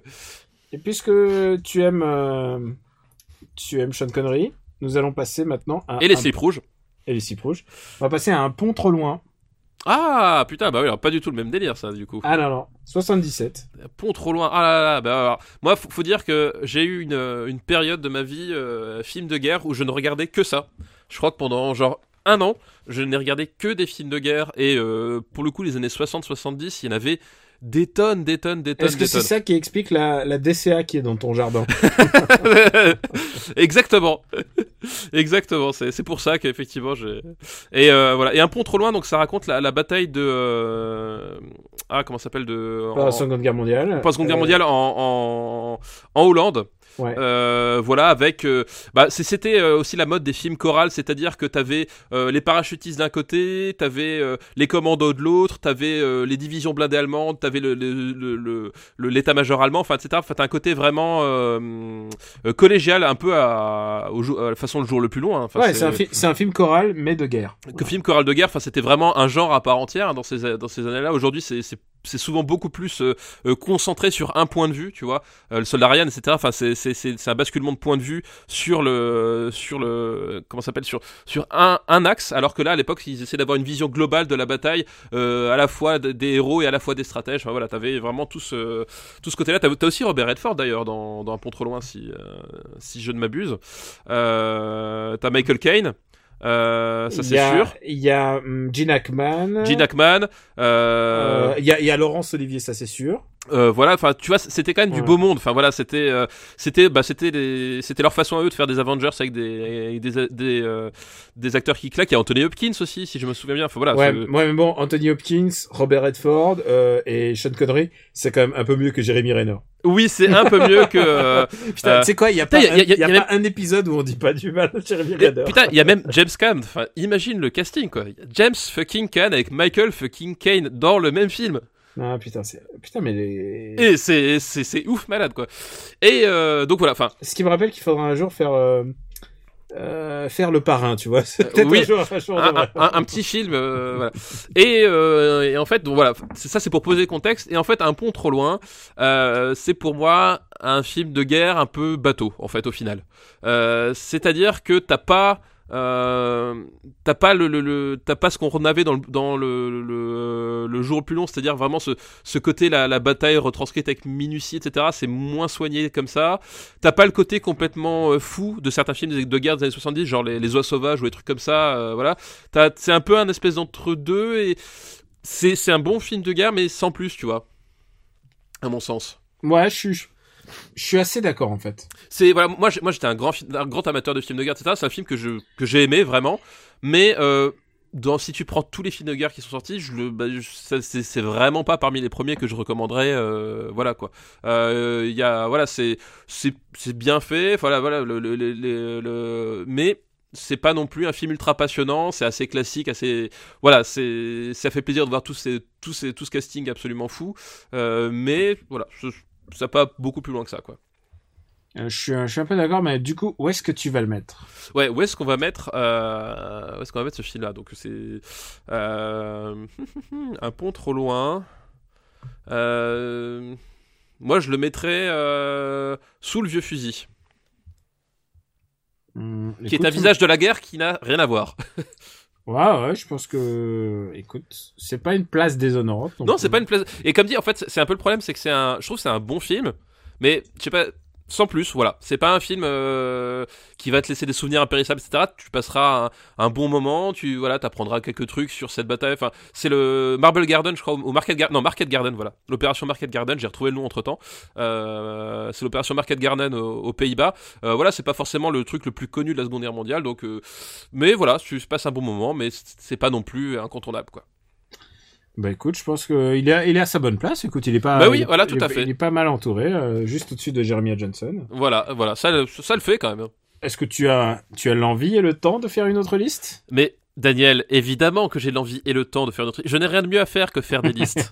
D'ailleurs, oui, c'est vrai. Pour t'échapper de ta famille, tu dis. oui, c'est ça. c'est- Tu envoyé des SMS, s'il te plaît, s'il te plaît, vite, vite, vite, s'il te plaît. sauf moi. On va faire une liste qui nous est envoyée par Adrien. J'espère que c'est bien lui. Oui, c'est Adrien. Merci Adrien pour ta liste. Beaucoup Euh, d'Adrien, hein, cette, cette, euh, C'est incroyable. Ouais, on a fou. vraiment beaucoup d'Adrien, donc on remercie tous les Adriens. Y y aurait-il un complot euh, des Adriens Je ne sais pas, une façon de dominer le monde quelque Je ne part sais pas. Ah. Le, le monde du cinéma, Peut-être. comme Adrien Brody. oui. putain, tu m'as remis le Brody, Brody Quest en, en tête maintenant. Bravo, putain. C'est une liste qui s'appelle Pierre Arditi doublait Clark Kent. Ah putain. Et alors, évidemment, en fait, j'ai essayé de prendre plutôt des films de Noël. Donc, en fait, oui, j'avais prévu, euh, dans ma liste, si tu veux, j'avais prévu de, genre, Les Moissons du Ciel, euh, tu vois, des films d'horreur. Et, Oui, ouais, et je me suis dit, merde, il faut quand même des trucs un peu de saison. Il y a, il y a quelques films chinois et tout. Et je me suis dit, non, on, on va revenir à des trucs qui parlent, qui parlent en ces périodes de fête. Donc, on va parler de Superman. Donc, de de Richard, Richard Donner. De. Richard Donner, qui est le film que je voyais tous les Noëls. Bah oui, bah Superman. Bah, tous les Noëls, dès que je pouvais, en fait. Ouais, c'est la, c'est le, bah, c'est la- la- l'adaptation de, du célèbre, euh, bah, Homme à slip rouge. hein. On y revient, tu vois, comme ça, c'est une autre thématique lancinante de cet épisode. C'est le slip rouge, l'épisode des slips rouges, euh, adapté, voilà, par, euh, par Richard Donner, avec euh, bah, Christopher Reeves, avec. Tu sais, que, tu sais que Guy Hamilton, dont on a, par- dont on a par- parlé juste avant pour Les Diamants sont, sont Oui, éternels, a failli, A failli, ouais, a a failli failli. le réaliser. Il y a eu une liste euh, incroyable. shortlist, il, y a, ouais. il y a eu- il y a eu Spielberg et tout ça. Enfin, vraiment, il y a eu beaucoup, beaucoup de gens. Alors, pour ceux qui remettent pas Richard Donner, et c'est un crime, euh, c'est quand même le réalisateur de L'Arme Fatale, voilà, Ouais. euh, pour remettre un peu les choses dans le contexte. C'est plus, c'est plus qu'un yes man. Oui, c'est, c'est, c'est- en fait, Richard Donner, c'est, c'est marrant parce que c'est aussi un, un- moi, c'est un acteur que j'aime énormément. Je trouve qu'il a un vrai talent, mais il a jamais eu la, il a jamais connu le star system en fait, comme, euh, bah, comme d'autres, et euh, il, il restera toujours, euh, bah, plus ou moins inconnu du, du très grand public en fait, alors qu'il avait un vrai talent pour faire, pour faire des, des films à, à sa façon, quoi. Et c'est un peu dommage quelque part pour, euh, pour ce pauvre Richard Donner. Euh, c'est le mec des Goonies aussi, enfin tu vois, c'est Ouais, c'est, pas. genre genre le type quand même euh, il a vraiment pas eu la carrière qu'il méritait Euh, bon voilà euh, petit aparté donc euh, avec Christopher Reeves avec euh, Gene Hackman de nouveau on retrouve dans le rôle de, de Lex Luthor Gene Hackman qui est en en, en roue libre totale mais pas à son maximum et, et ouais, ouais, il est, il est, il est fou. Il, Il- est il- littéral- il est voilà il est déjà bien barré mais il fera pire après hein, parce que il est l'ex, l'ex Luthor fou. Et euh, Mais surtout, il y a Marlon Brando qui joue, Ouais. euh, qui joue le, le père de, de Superman et euh, qui a causé d'ailleurs pas mal de soucis sur le sur le tournage. hein. Une fois de plus, sacré Marlon. ouais, il a, je crois qu'il il a, il a fait, enfin, il était, il était pénible quoi. Bah, en, fait, ouais, enfin, c'est comme bah, comme on l'a dit dans le dans le dans l'étron, euh, le dernier tango à Paris. euh, C'était la période où Marlon Brando avait énormément de problèmes euh, personnels Et euh, d'argent. d'argent, euh, de carrière. Enfin voilà, c'était la, c'était vraiment la sale Mm. période pour lui. Et et il essayait de, de de croire encore que c'était une grande star incontournable, etc. Enfin voilà. Et du coup, il, faisait chier, littéralement. hein, c'est- pour le coup, il faisait chier et il a fait chier Richard Donner sur le sur le tournage. Alors le, son personnage de de Jor-El, ben au début ils ont voulu le virer complètement, puis en fait puis en fait non, il a fait retourner des trucs. Enfin voilà, il y avait tout un bordel juste pour le personnage de Jor-El que tu vois finalement euh, pas si longtemps que Et ça. ça a empêché euh, d'ailleurs d'utiliser l'image de Jorel dans la dans la suite quoi, genre. euh, pour Oui, les voilà, droits et tout ça. exactement. C'était pas Jorel, c'était Marlon Brando. C'est presque à un moment donné, il a pas demandé à ce que le père de Superman soit re- rebaptisé Marlon Brando. On se pose la question. Donc voilà, donc c'était un, c'était un, un sacré micmac à cause de, à cause de, à cause de ça. Et c'est pour ça que voilà, il y a eu pas mal d'allers-retours en post-production sur comment est-ce qu'on va monter le film ou pas, à cause de, du comportement de Brando, quoi. Et donc la voix française était de Superman était de Pierre Arditi. Oui, et, et ça le fait, hein. Voilà. Ah non, il est super. Et, et la voix de Gene Hackman est de mon, je, mon, mon chouchou de toujours, Francis Lax, quoi. Oui, et oui, Francis. Je on, a, suis déjà- Lex Luthor. voilà, on en a déjà parlé plusieurs fois en plus de Ah. Francis Lax. Ça c'est Ah non, la première je, fois. Je suis ex- tu sais quoi? Je suis tellement fan de Francis Lax. Il a, il a doublé Sankukai. Et je connais que la VF de Sankukai, comme tout le monde en France. Et le truc, c'est qu'il a doublé à la fois Siman le chimpanzé, euh, qui est une espèce de, comment dire, de Chewbacca, quoi. Et, et en même temps, il a doublé les méchants. Donc, il y a des moments où Francis Lax, il était seul à l'écran. et il double. Ah, ah, je suis Siman. Et en face, et le mec, il fait, je suis Cyclotor! Je suis, je suis le méchant! Et il faut voir le talent et la puissance et l'aura qu'il y met. J'adore Francis Lax, putain. Extraordinaire acteur. Et bon, euh, Francis, enfin, il a doublé, il a doublé tellement de choses, quoi. C'est un grand, grand, grand comédien. Donc, euh, oui, la VF de Superman d'époque, parce qu'elle a été refaite ensuite, euh, est, est la meilleure. De très loin, genre, euh, si vous le regardez en VF. Car il faut dire, ces films-là, on les a vus en VF quand ils passaient à la Ah bah bien sûr, il n'y a- bah oui, il n'y a- oui, il n'y avait pas évidemment. de multilingual. Exactement, oui, oui. Et pendant très longtemps, ça a toujours été mon film de super-héros préféré de tout le temps. Euh, D'abord parce que parce que j'ai toujours préféré ça à Burton. Bah, sur, bah, surtout, enfin, à, à, à l'époque, enfin, c'était, c'était, c'était ce qui se faisait de mieux en matière, parce qu'il y avait déjà eu quelques, quelques essais de films super-héros, mais c'était pas, pas pareil. Et, et surtout, enfin, euh, genre, euh, la, le, le film te faisait croire à, à ce type qui, qui Voilà. vole, quoi. C'est, C'est ça qui est le plus génial, c'est que Christopher Reeves, tu crois, tu le crois quoi. Voilà. Quand il C'est- vole, tu- il te fait croire qu'un homme peut voler. Voilà. Et, euh, et à l'époque, enfin, t'avais, t'avais de loin pas toute l'offre que, t'avais, euh, euh, que t'avais euh, aujourd'hui. Et puis même, même tu disais le Burton. Burton est arrivé 11 ans plus tard, et surtout, Mhm. c'était pas, c'était pas un super héros de, enfin, c'était pas le même, même prisme. Enfin, Superman, c'était, enfin, c'est Superman, c'est-à-dire c'est le, le, le surhomme bon par nature. Euh, voilà quoi. C'était, enfin, ça avait rien à voir avec Batman. Enfin, de toute façon, Et- effectivement, il était seul au monde sur le credo, quoi. Et ce film est objectivement à des à des à des soucis parce que je me suis rendu compte plus tard en le Oui, voyant. ouais. euh, dans le sens où par exemple Superman n'intervient qu'après 1h10 ou 1h20 quoi. Enfin, tu vois pas. oui, oui, oui. Et Et donc il y a tout le passage sur les origines et c'est le origin movie, c'est le le format origin movie euh, tel Ouais, qu'il sera fait, ouais. réadapté. Par contre, les origines en l'occurrence, elles sont géniales quoi. Le passage où euh, Jonathan Kent s'effondre, s'effondre devant devant devant Clark. Euh, je trouve je le trouve flamboyant et Oui, c'est-à-dire qu'en plus, il, va pas lui dire non, mon fils, euh, laisse, laisse-moi mourir, euh, laisse-moi mourir comme une pauvre merde, euh, voilà, et sauve le chien par contre, s'il te plaît, quoi. Euh, voilà, c'est ça qui est génial avec ce Superman-là, c'est qu'ils ont complètement compris ce que devaient exprimer les personnages et ils essayent pas d'apporter une espèce de nuance supplémentaire qui vient tout saccager. Ils ont tout compris au perso.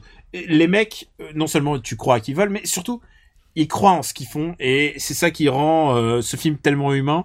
Et pour moi, la, la, la- une, et je pense que c'est une de mes scènes préférées de cinéma de tous les temps. Euh, c'est la scène où il, où il découvre euh, le corps de Loïs à la fin et euh, il se rend compte qu'il a tous ses pouvoirs et, qu'il- et il se rend compte une nouvelle fois qu'il a tous ses pouvoirs et qu'il peut pas tout faire.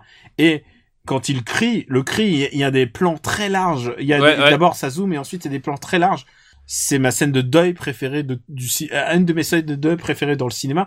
Je, à chaque fois qu'il qu'il fonce en l'air et qu'il crie, putain, je, je le sens, je le sens en moi. Je pense que c'est euh, pour moi encore une des plus belles scènes de cinéma. Un mec qui a tout compris à ce qu'il est en train de faire et qui utilise le matériel non pas pour se dire on fait un truc pour les gamins ou on fait un truc on va essayer de faire noir pour que ça fasse noir. Non, il a tout compris au personnage et il donne exactement au personnage le degré d'humanité qu'il faut pour que ça nous touche. Oui, non, tout à fait. Ben, pour le coup, c'est c'est euh, c'est vraiment une en termes d'adaptation, c'est c'est un mec qui a vraiment tout compris. Euh, tout compris à Superman. Après, moi, le, bah, le souci qu'il y a, c'est que Superman, c'est pas ce personnage que j'aime énormément. Parce que moi, je, moi, moi, je suis mort à l'intérieur, donc c'est Ouais. complètement différent. Oui, il te Euh, fallait bien, il te fallait bien quelques quelques défauts. Et puis Oui, et puis, Mar- comme on l'a dit, Marlon Brolo, t'as t'as un peu perdu après le dernier tango. Voilà, non, mais non, mais surtout voilà, et comme on disait, enfin, euh, même dans, dans sa structure, etc. Enfin, moi, je trouve que c'est un film qui qui qui, est pas super fluide non plus. Enfin, il y a y a plein de moments qui finalement auraient pu être euh, fait un peu différemment. Voilà, il est il est il est un peu loin à le revoir euh, aujourd'hui sans même évoquer. Enfin, ça euh, ça ça regarde, c'est même pas un défaut. C'est-à-dire que oui, ça a vieilli visuellement, mais je trouve que d'un point de vue narratif, euh, il y a voilà, il y a quelques il y a quelques, moments où ça aurait mérité d'être un peu plus euh, je sais pas, un, un, un peu moins chiant, voilà. Le- Mais euh, vraiment, je trouve que ça fonctionne bien. La Loïs, elle fonctionne très très Non, bien. non, mais Elle bien a sûr, Le caractère qu'il faut. voilà, mais le, par contre, le journal, le Jimmy, c'est, euh, tu vois, Jimmy Olsen là, il est pas abattu comme dans Batman et Superman pour pour faire un gimmick pour les fans en disant c'est un Easter egg, tu vois, tu vois le Ouais. personnage que tu aimes de ton enfance qui se fait abattre sans qu'on dise son prénom, genre quel, quel- enfin genre oui, là ils ont tout compris. C'est aujourd'hui qu'on ne comprend plus ce qui se fonctionne. Voilà. Et, et pour le coup, et, euh, et pour le coup, enfin, si, si tu t'intéresses au personnage de Superman, euh, à, à toutes ses facettes, enfin ça, c'est vraiment le, c'est un, un- c'est une bonne porte d'entrée. C'est-à-dire que là, c'est un film qui, qui te parle de Superman, vraiment de de, de, de ce qu'il est, de Et de et de- l'univers et de l'université du concept, voilà, c'est euh, de, du de, de, de- l'espace. euh, Enfin, vraiment, il y a beaucoup de choses qui, qui passent dans ce film. C'est un film long, mais il y a beaucoup de choses qui se passent et ça fonctionne du point de vue émotion, quoi. Oui, non, il y y, y a quelque chose qui se passe effectivement. Ouais. Le Et- film est, et- pas, est et- pas et parfait, alors- mais mais alors- euh, pour le coup là, bah, à l'inverse de, tu vois, comme Zardo, sauf que là, il réussit euh, ce qu'il entreprend. Quoi. Ouais. Alors que t'as as tellement de moyens de, de te péter la gueule. Enfin, je veux dire. Il y a euh, tel- Et tu sais quoi, il y a un truc qui me frappe, et si je, si je le dis pas, je m'en voudrais. Christopher Reeves, il joue Superman extraordinairement bien, mais il est Mais encore Clark- plus mais son Clark, Kent son Clark Kent est génial. Alors là, je suis d'accord. Là, je suis d'accord. Enfin, Extraordinaire. Il le- comprend tout, le mec gauche. Ouais, le, le, le Clark Kent de, de, de Christopher Reeves, il est, il est génial parce que et pour le coup, c'est c'est c'est c'est c'est là où euh, où je trouve il y a un vrai attachement au personnage, c'est que euh, euh, le, son Clark Kent, il est vraiment super touchant et et, et, et sup- enfin il est super marrant parce que t'as toi t'es dans la connivence mais Loïs ne l'est pas et tu tu vois enfin tu vois toutes les, les subtilités qui enfin les subtilités voilà c'était c'est c'est super bien trouvé c'est ça ça marche super bien quoi. Ah non, non, c'est vraiment, ouais, vraiment parfait, parfait. Euh, et tu sais que c'est un film que j'aime à tel point que je me le refais dans la tête, quoi. Parfois, il y a des moments où je me refais les scènes par scène dans ma tête. Et j'a- j'adore le... Et pour moi, si je m'écoutais, il serait dans le top 10 tout de suite, là. Oui, mais tu ne vas pas t'écouter Daniel. Mais si, bien sûr. Mais alors, donne-moi une contre-proposition. Euh... Top, top, top, top. Euh, par exemple, par rapport au château de Cagliostro, tu peux pas le mettre au-dessus. Je le mets au-dessus. Oh, merde, c'était bon. c'était bon truc. Non, moi, alors moi, comme dit, moi, c'est, moi, c'est un film que, que, que je trouve réussi, etc. Mais après, voilà, j'ai du mal à regarder parce que je le trouve un peu chiant. Je les ai, en plus, je les ai, je les ai tous revus, c'est-à-dire les, les Superman du 1 jusqu'au 4. Euh, je les ai tous revus euh, Bon. l'année dernière. Euh, voilà, moi, c'est c'est un film que j'aime bien, mais que je reverrai pas non plus. euh, Moi, écoute, je peux pas. Un film aussi important dans et sans parler d'un truc, on n'a pas parlé. J'ai pas dit le mot clé. John Williams. Oui. Ah ouais, putain. Les- c'est- Genre, c'est peut-être une des meilleures bandes son de John Williams de tous les temps. Le problème, c'est qu'on va dire ça à quasiment tous les films De euh, Williams. de John- de- auxquels John Williams a, pré- a, a- a- a- a- Bizarrement, on va, on va a pas collaboré dans ces années-là, quoi. On va pas dire ça pour le pont des espions, je sais pas pourquoi. c'est ça, c'est ça. Mais ouais, putain, mais C'est John... sûr, il y a pas John Williams. non mais en plus, mais, mais John Williams, enfin, c'est dans ces années-là, enfin. Oh là, il avait, il avait la totale, quoi. c'est- C'était, enfin, c'est ouf, hein. C'est, ce, type, euh, voilà, c'est. Euh, pff, Écoute, je peux pas le voir au-dessous du Rabbi Jacob. Euh, attends, où est-ce qu'on l'a mis, Rabbi Jacob? Euh, Pouf, j'ai un petit bug sur mon truc. Voilà, Rabbi Jacob, euh, poum poum poum poum poum. D'accord, mais alors tu me le laisses en dessous du cercle rouge. D'accord. Eh, t'as vu, je suis sympa quand même. Ouais, tu m'as donné ça, mais tu sais quoi, si, si ça Non, tenait qu'à moi, il serait, il serait, il serait Oui. deux, là. Tu Non, vois, mais il serait deux. voilà. Mais je fais du mind game parce que moi, je sais qu'il y a un film, j'espère, qui tombera un jour, et moi, je vais vouloir le placer très très très très haut. Quel nom pour pas que je le, pour pas que je donne la liste? Non, non, non, non, juste avant. Et je sais qu'il y a, je sais qu'il y a ce film, puis je sais qu'il y en a encore au moins un, si ce n'est deux, que tu voudras mettre très très haut et qui pour moi ne mériterait pas d'aller aussi haut. Donc, je me garde en réserve juste pour placer mon chouchou, tu vois. Tu, tu penses à quel film? Ah non, là, je ne te dis rien, je ne te dis rien. Putain, tu mind game comme un enculé. Ouais, exactement. Le mind game de bâtard. On va continuer avec euh, euh, Pierre Arditi, donc la liste d'Adrien. Oui. C'est Annie Hall, puisqu'il y a Christopher Walken qui est doublé par Pierre Oh putain, alors, alors ça, faut, ça, faut le savoir, putain. Ah, je ne savais pas du tout. Et donc, Ah, moi non, non plus. Alors là, je, découvre. Tu as vu Annie Hall? Oui, j'ai vu Annie Hall, tout à fait. Écoute, c'est un grand classique du cinéma puisque il a été Oscar du meilleur film, Oscar du meilleur réalisateur et aussi euh, Oscar de premier rôle féminin. Euh, en 78, devant un certain film de George Lucas. oui, c'était carton plein cette année-là pour euh, pour ce film. Et euh, et George Lucas, bah il a eu tous les trucs techniques, genre meilleure musique, euh, meilleur euh, Je, je crois pas qu'il avait eu les, mais- les effets mais- spéciaux, mais- même. Meilleur, si, il y a eu, Si, mais- quand si, même. si, si, il y a eu, il y a eu meilleur montage et meilleur, euh, meilleur montage à un film de George Lucas, t'imagines? tu sais, les, les pages qui se tournent, quoi. mais, mais, il n'a pas eu le Oscar du meilleur film, euh, voilà. C'est- C'est c'est des choses qui peuvent arriver, quoi.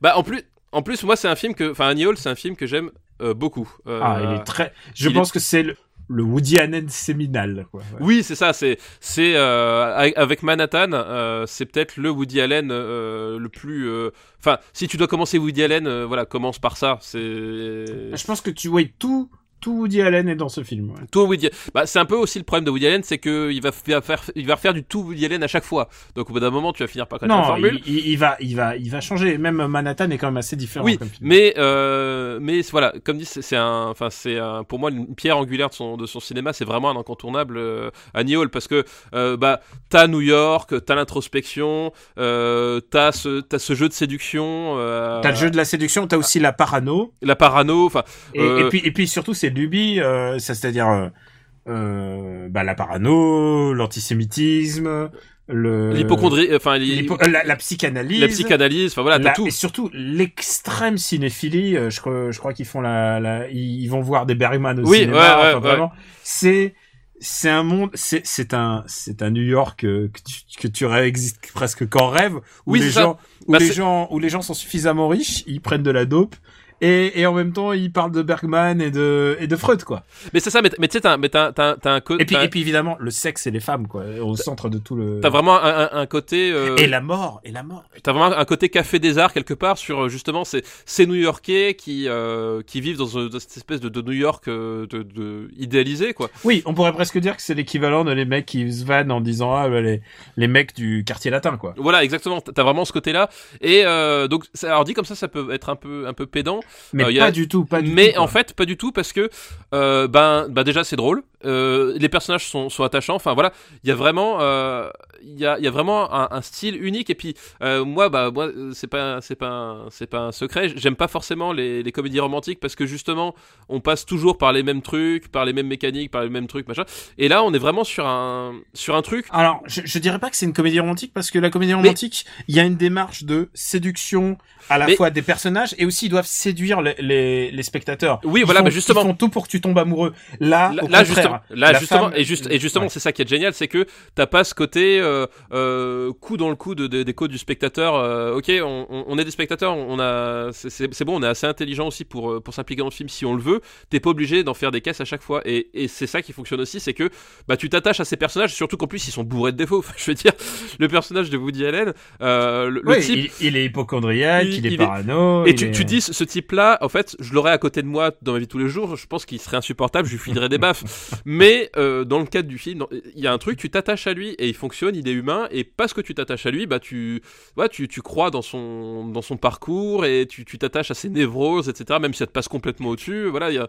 Euh, c'est c'est que ça dépasse carrément le, le stade euh, le stade new-yorkais c'est que c'est des grandes questions. C'est est-ce que l'amour euh, est-ce que l'amour peut continuer? Est-ce que quand, est-ce que l'amour meurt?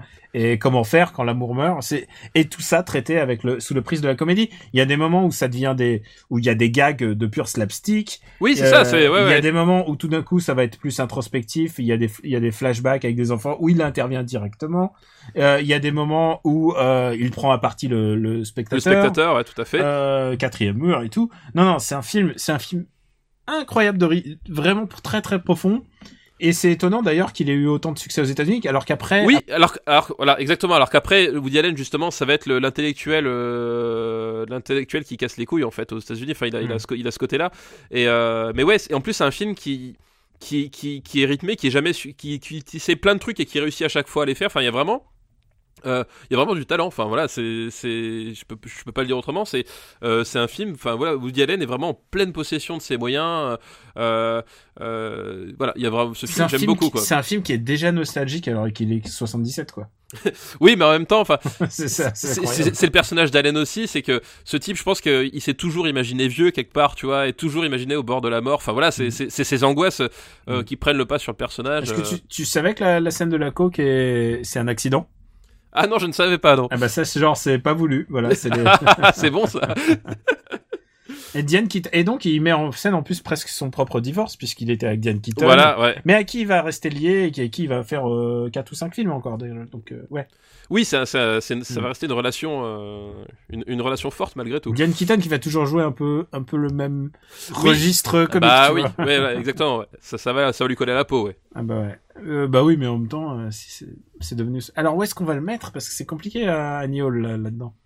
Euh, bah moi, c'est quand même un film que je mettrais euh, Très haut quoi. relativement haut parce que c'est c'est enfin c'est vraiment c'est vraiment chouette à regarder c'est vraiment chouette à re-regarder en plus. Enfin comme on l'a dit il y a- un tel il- y a, une telle une telle profondeur dans les approches dans les thématiques dans tout que t'as bah, t'as toujours moyen de trouver euh, une quelque chose que t'avais pas vu ou que t'avais euh, pas compris comme ça ou que t'as moyen de voir. Enfin voilà as vraiment euh, et à la fois c'est pas chiant. Enfin vraiment c'est c'est du vrai pas c'est du vrai cinéma c'est du vrai bon cinéma enfin vraiment voilà quoi C'est pas chiant et c'est touchant et j'aime bien aussi ces passages où où il filme euh, où il filme les scènes et en même temps il rajoute une voix off par dessus qui a rien à voir. Ce qui est un peu du pré Terrence Malick.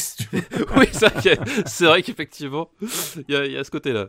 Euh, écoute, je vois assez haut quand même. hein. Bah ouais, moi aussi. Euh, Je, je le vois au-dessus de mon nom et personne.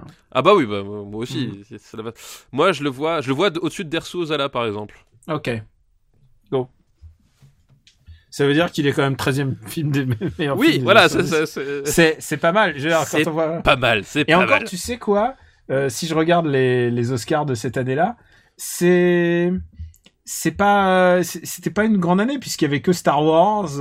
il y Non mais ouais, Il y non, avait mais- Star Wars, rencontre du troisième type, euh, tu vois. Oui, c'est ça, des, des, des petits trucs. Non mais de toute façon, enfin, on, on le redit, hein, c'est les années 70 américains, enfin c'est c'est tellement ma boule quoi. Ouais, bah on l'a vu avec le Japon et maintenant on le voit avec Ouais. Hall.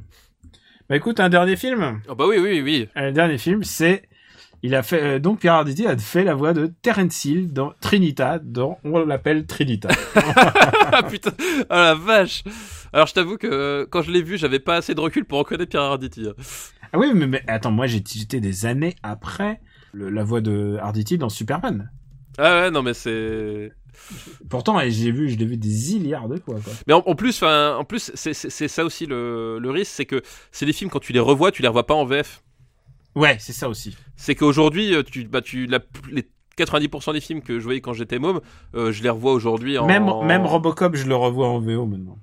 Euh, oui, moi aussi. Par, par contre, d'ailleurs, j'y arrive toujours pas. Mais euh, Robocop, je Oh le non, revois en VO, ouais. non, d'ailleurs, je connais surtout. En plus, il a une voix très très caractéristique. euh, Bruce Willis en VO. Ouais, puis enfin, Enfin, y a- sa voix, quoi. y a- y a- les, les vannes, je, les- je fais le film tellement par cœur, euh, c'est pas possible. quoi. Enfin bref. Mm. Euh, Bon, on l'appelle- Trinita, euh, Bud Spencer, Terence Hill, euh, voilà. les Euh, Laurel et Hardy du, du, du, du, du western spaghetti. Exactement. Euh, voilà, bah, c'est un film, euh, c'est bah, c'est un, buddy movie, hein, euh, voilà, euh, Avec le regretté Bud Spencer. voilà qui, qui nous a quitté bah, ce- cette année, hein. putain d'ailleurs c'est Ouais. vrai. Euh, Vraiment une année de merde. hein. Mais euh, essayons de finir sur une note positive en rendant hommage à, à Bud Oh.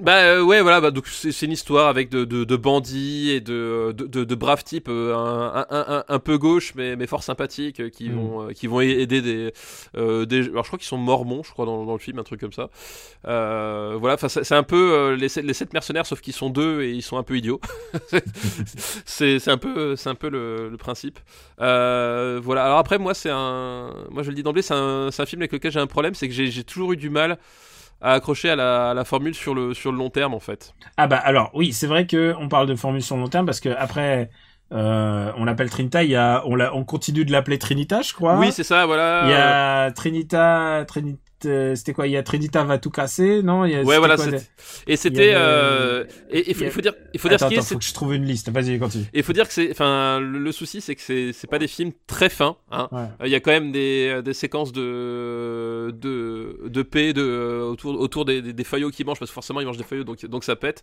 Voilà, c'est, il y a un côté, euh, euh, je sais pas, il y a un côté, ça, ça manque vraiment, vraiment, vraiment de finesse.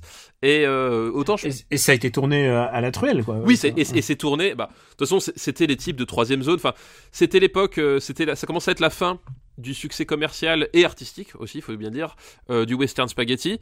Hein, euh, faut le, il était une fois l'Ouest, c'était 68.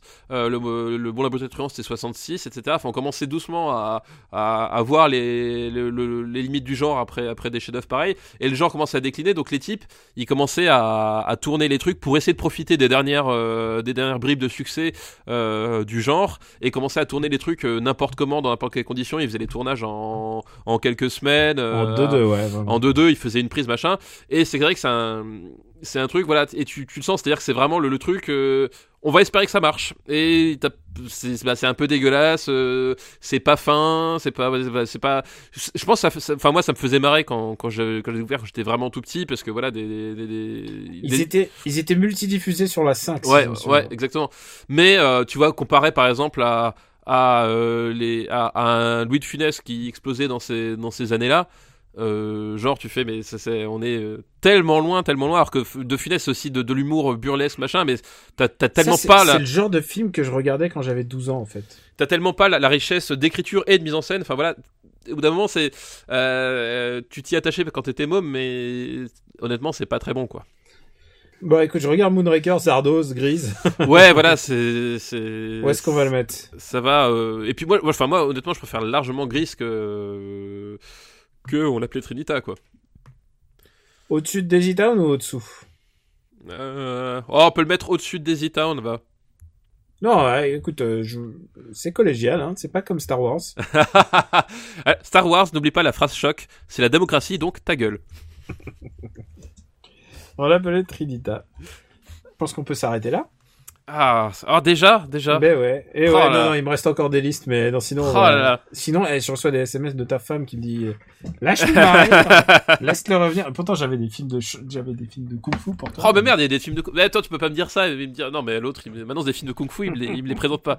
C'est intolérable. Je vais porter plainte au- devant l'ONU pour maltraitance de podcasteurs. Putain, il y a des chouettes, des chouettes listes qui t'attendent. Ah, Eh bien, la le prochaine prochain fois- numéro. ouais. Et La prochaine fois, t'auras des trucs, t'auras des trucs atroces. Pas beaucoup de changements dans le, le top, si ce n'est Superman qui rentre à la huitième place. voilà. De la fin non plus, il n'y a pas de changement. Par contre, on a, j'ai l'impression qu'on a gagné un peu de ventre Oui, mou. voilà, on est parti plus au milieu cette fois-ci. Euh... ah ouais, c'est vrai que ça. Bah, en même temps, c'est les fêtes, hein, tout, tout va dans le bide et les cuisses, hein, c'est comme ça. C'est- le principe. C'est exactement ça. Euh, écoute, je suis sûr que tu as une petite recommandation pour cette fin d'année. Et ben Euh, oui. Pour ce début bah, d'année plutôt. du coup, pour ce début d'année, oui, c'est un peu perturbant. On n'est pas des pros de la télé, hein, désolé. Ouais. Euh, Ça se trouve, on va le diffuser avant. c'est ça, on aura l'air du coup bien con. Mais c'est pas la première fois, remarque, hein, on a l'habitude à force. Du coup, et ma reco, bah, ce sera encore une euh, jeu vidéo pour un, un jeu qui est sorti au mois de décembre et, euh, du coup, ben, c'est un peu toujours le problème. Tu, tu sais, comme les, la course aux Oscars, quand tu sors trop en début d'année, alors même si t'es génial, on t'oublie. Mhm. Et quand tu sors après, bah, c'est trop tard, euh, t'intéresses personne. Tu vois, faut sortir euh, dans les quelques trucs et c'est toujours pareil. Euh, donc là, c'est pareil, c'est un jeu qui est sorti au mois de décembre. Donc autrement dire, il, il a été un peu, il est un peu passé euh, sous le rouleau compresseur Final Fantasy et toutes les listes de fin d'année, on l'a oublié. Mais c'est un jeu que moi j'ai adoré qui s'appelle Shadow Tactics. Et pour euh, situer le genre, pour les, habitués du, jeu PC, c'est en fait euh, la, série Commando, Commando 2, euh, dans le monde, dans le Japon féodal. Donc c'est un jeu de stratégie en temps réel où tu as 5 personnages avec chacun des caractéristiques vraiment différentes. Et il faut, faut accomplir ton objectif, donc aller assassiner un mec, voler des papiers, enfin voilà, tu as, toutes sortes d'objectifs. Et voilà, faut faire gaffe au champ de vision, utiliser correctement les capacités. Euh, t'as un système de euh, pour pouvoir utiliser simultanément tous tes mecs avec des actions coordonnées. Du coup, enfin, faut, faut vraiment bien préparer ton truc, bien calculer les, les temps de trajet, machin. C'est vraiment, euh, c'est vraiment chouette. C'est pas facile, par contre. Je préviens tout de suite. Euh, c'est bah, comme dans Commando à l'époque, c'est vraiment des jeux où t'en où t'en chies un petit peu parce qu'il faut vraiment planifier, il faut vraiment faire ce que tu fais, mais euh, c'est super gratifiant et euh, c'est super riche. Voilà. Et, euh, et euh, donc voilà, c'est ma, ma reco euh, de ce début d'année.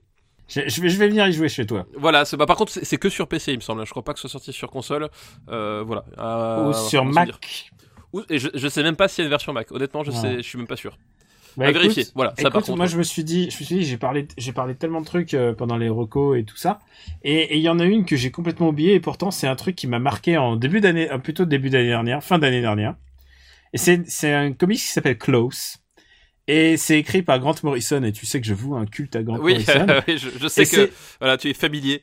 Et c'est l'histoire de, c'est dessiné par Dan Mora. C'est les origines du Père Noël de Santa Claus, de Claus. Ah, mais oui, mais je l'ai. En fait, le nom ne disait rien, mais oui, je vois exactement ce que c'est. Oui, oui, tout à fait, oui, oui. C'est une version badass. Oui, de- oui, tout à de- fait. Genre, il est vraiment genre, il, bah, il est obligé de chasser pour euh, manger. Enfin, il tue des animaux. Et c'est un justicier, quoi. Et il arrive dans la ville de Grimsvig, donc c'est pas complètement l'original. et et c'est une version, c'est genre, c'est un Père Noël d'une réalité alternative, quoi. Et donc le baron, euh, le baron est un tyran, un dictateur dans cette ville, et, et il interdit euh, toute forme de divertissement, même de jouets pour les enfants. Tu, tu vois où je veux en venir. Par exemple, il y a, y a une, j'ai retrouvé parce que j'étais en train de chercher dans mes, parce que je fais des captures d'écran de, des planches de BD quand je les trouve cool. Ouais. Et là, il y a un gamin, il y a un gamin qui a un caillou, il y a un caillou dans la main, il fait, qu'est-ce que tu as dans les mains, mon gamin? Est-ce que c'est, est-ce que c'est, euh, est-ce que c'est un jouet? Et là, la Klaus s'approche, il dit, mais non, laisse ce, laisse ce garçon en paix. C'est juste un caillou. Un, ca- un caillou n'est pas un jouet. Et là, le, le, le soldat lui dit, dans les mains d'un enfant, n'importe quoi peut devenir un jouet. Alors, alors ta gueule, l'homme loup. Alors, et ce qui est génial, c'est que Klaus, en plus, a une tête de méga badass, quoi. Il est vraiment euh, le beau gosse barbu. Oui, euh, oui, oui, c'est méga musclé. Ouais, c'est- c'est, enfin moi j'ai- lu aussi, c'est vraiment chouette quoi, c'est vraiment de la gueule quoi. Alors, ça a duré sept numéros et c'est vraiment génial. C'est vraiment génial. C'est une de mes, c'est une de mes BD préférées de l'année. C'est pas encore sorti en volume, c'est publié aux éditions Boom. Et euh, je pense que ça devrait pas tarder. Et je pense que vous pouvez le trouver sur l'application, euh, sur l'appli Boom ou sur leur site internet si vous si vous voulez passer euh, passer à la caisse. Ça devrait sortir bientôt, je pense. Et voilà. Donc je voulais juste redire un peu un peu un mot sur sur Klaus que je trouve génial. Et voilà, c'est les origines du Père Noël telles qu'on a envie de les raconter à ses enfants. Exactement. Tu vois, si c'est ça le Père Noël, oui, je crois qu'il existe. Je crois qu'il est un peu. Et si tu crois pas qu'il existe, il vient et il te pète la gueule de toute façon. Donc C'est- exactement ça. C'est Père Noël Special Origins. C'est tellement bien. Je pense que je, je, je pense que Gaël, pour l'anniversaire de Gaël, on va- oui, c'est ça. C'est bon, il y, il y croit plus? Ah non, il, il, il- non, en fait, non, tu sais quoi? Il a, il a fait mieux.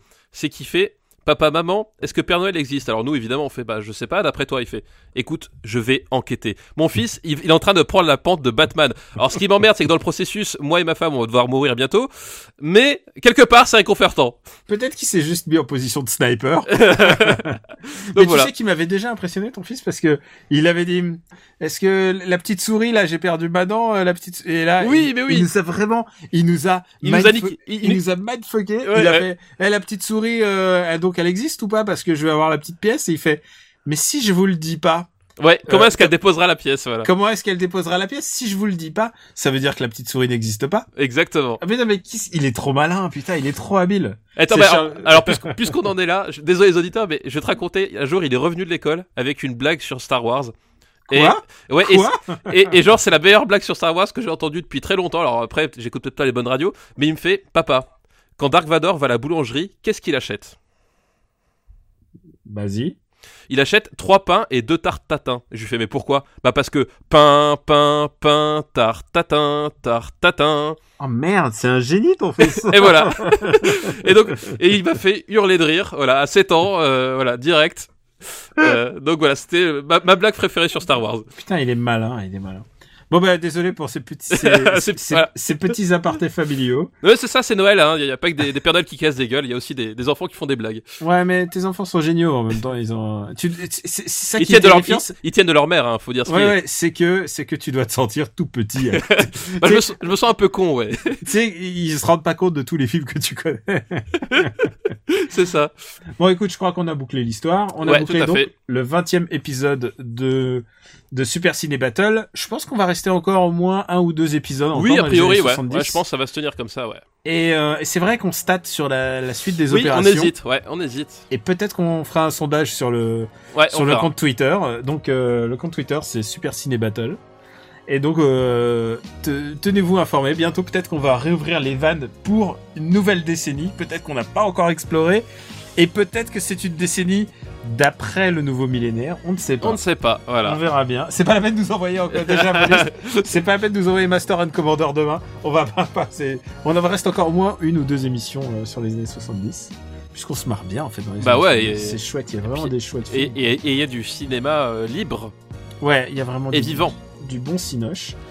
Et puis qu'est-ce qu'on peut rajouter Euh, On est disponible sur le site euh, Ouais, su- bah- supercinébattle.fr. Oubliez pas aussi d'aller écouter euh, le After Eight où on, où on dit toutes nos, toutes nos recos et nos, re- nos re- non-recos de, de l'année 2016. hein. C'est vrai. C'est encore le temps.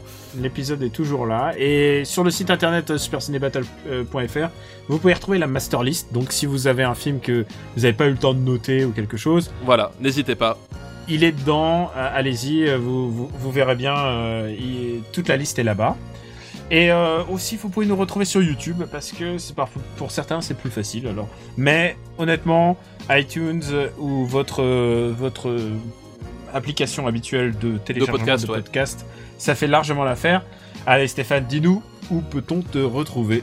Eh ben écoute, euh, à part euh, sur After Eight et Super Ciné Battle euh, ou Game Cult, des tours de, de quelques, quelques articles, on verra euh, si j'en ferai d'autres dans les prochains temps ou pas. Pour l'instant, je ne sais pas. Tu as fait ta sélection de fin d'année? Oui, j'ai fait ma sélection de fin d'année où je rétablis hein, la place de Gotti de, de Doom hein, qui été honteusement boudé.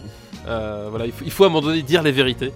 Euh, voilà, euh, sur, euh, sur Sens Critique, Plugin Papa, et aussi sur Twitter, GK Plugin euh, Voilà, voilà. Ah bah, c'est, plutôt chouette tout ça. Et euh, pour moi, eh ben, écoutez, c'est Daniel Andreev, euh, Camille Robotics sur Twitter. Vous pouvez me retrouver euh, sur Gamecult. Euh, vous pouvez me retrouver bien évidemment sur After Eight. Et on a repris nos ciné, donc j'ai participé au dernier nos ciné, tiens. Et je peux le dire, j'ai un autre podcast. Alors c'est pas du tout le même gig que After Eight et Super Ciné Battle. C'est même, je dirais, une autre. euh, c'est pour euh, binge. Et et je vous en dirai plus bientôt. Ce serait plus. Oh, euh, ce teasing Ouais, je suis mercenaire sur ce coup-là, mais c'est quelque chose qui me passionne. Ouh, Jacques Chirac Oui, ça peut être Jack Chirac, ça peut être le Kung Fu, ça peut être les robots géants. Voilà, il y a, y plein de trucs quand Il y même, a hein, beaucoup de chose. pistes. Voilà, mais voilà, on a, on a un projet et, euh, et ça va être, ça va être chouette. Et je pense que ça va être chouette. J'espère que vous allez bien vous marrer parce que euh, c'est fait pour rigoler. Voilà, j'en dis, pas plus. Merci encore de nous suivre, euh, de suivre After Eight depuis le début et d'être de plus en plus nombreux à vous suivre et d'en parler autour de vous parce que ça nous fait bien plaisir et on est ravis. On a passé une bonne année. On vous souhaite, si on est diffusé, à- si on est diffusé après, on vous souhaite une très heureuse année Mais oui, très Et- heureuse année à vous, si c'est possible. et beaucoup de courage. Voilà. Merci à tous, à bientôt Ciao.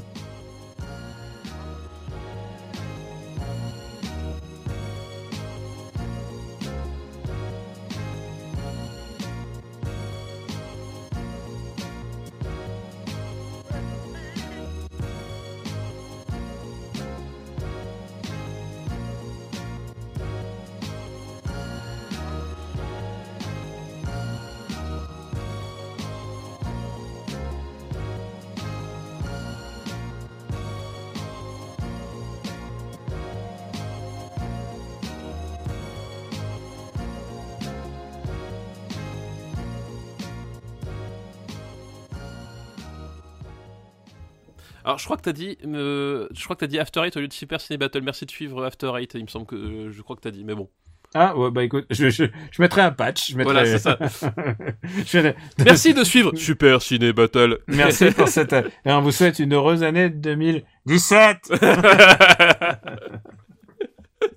Exactement.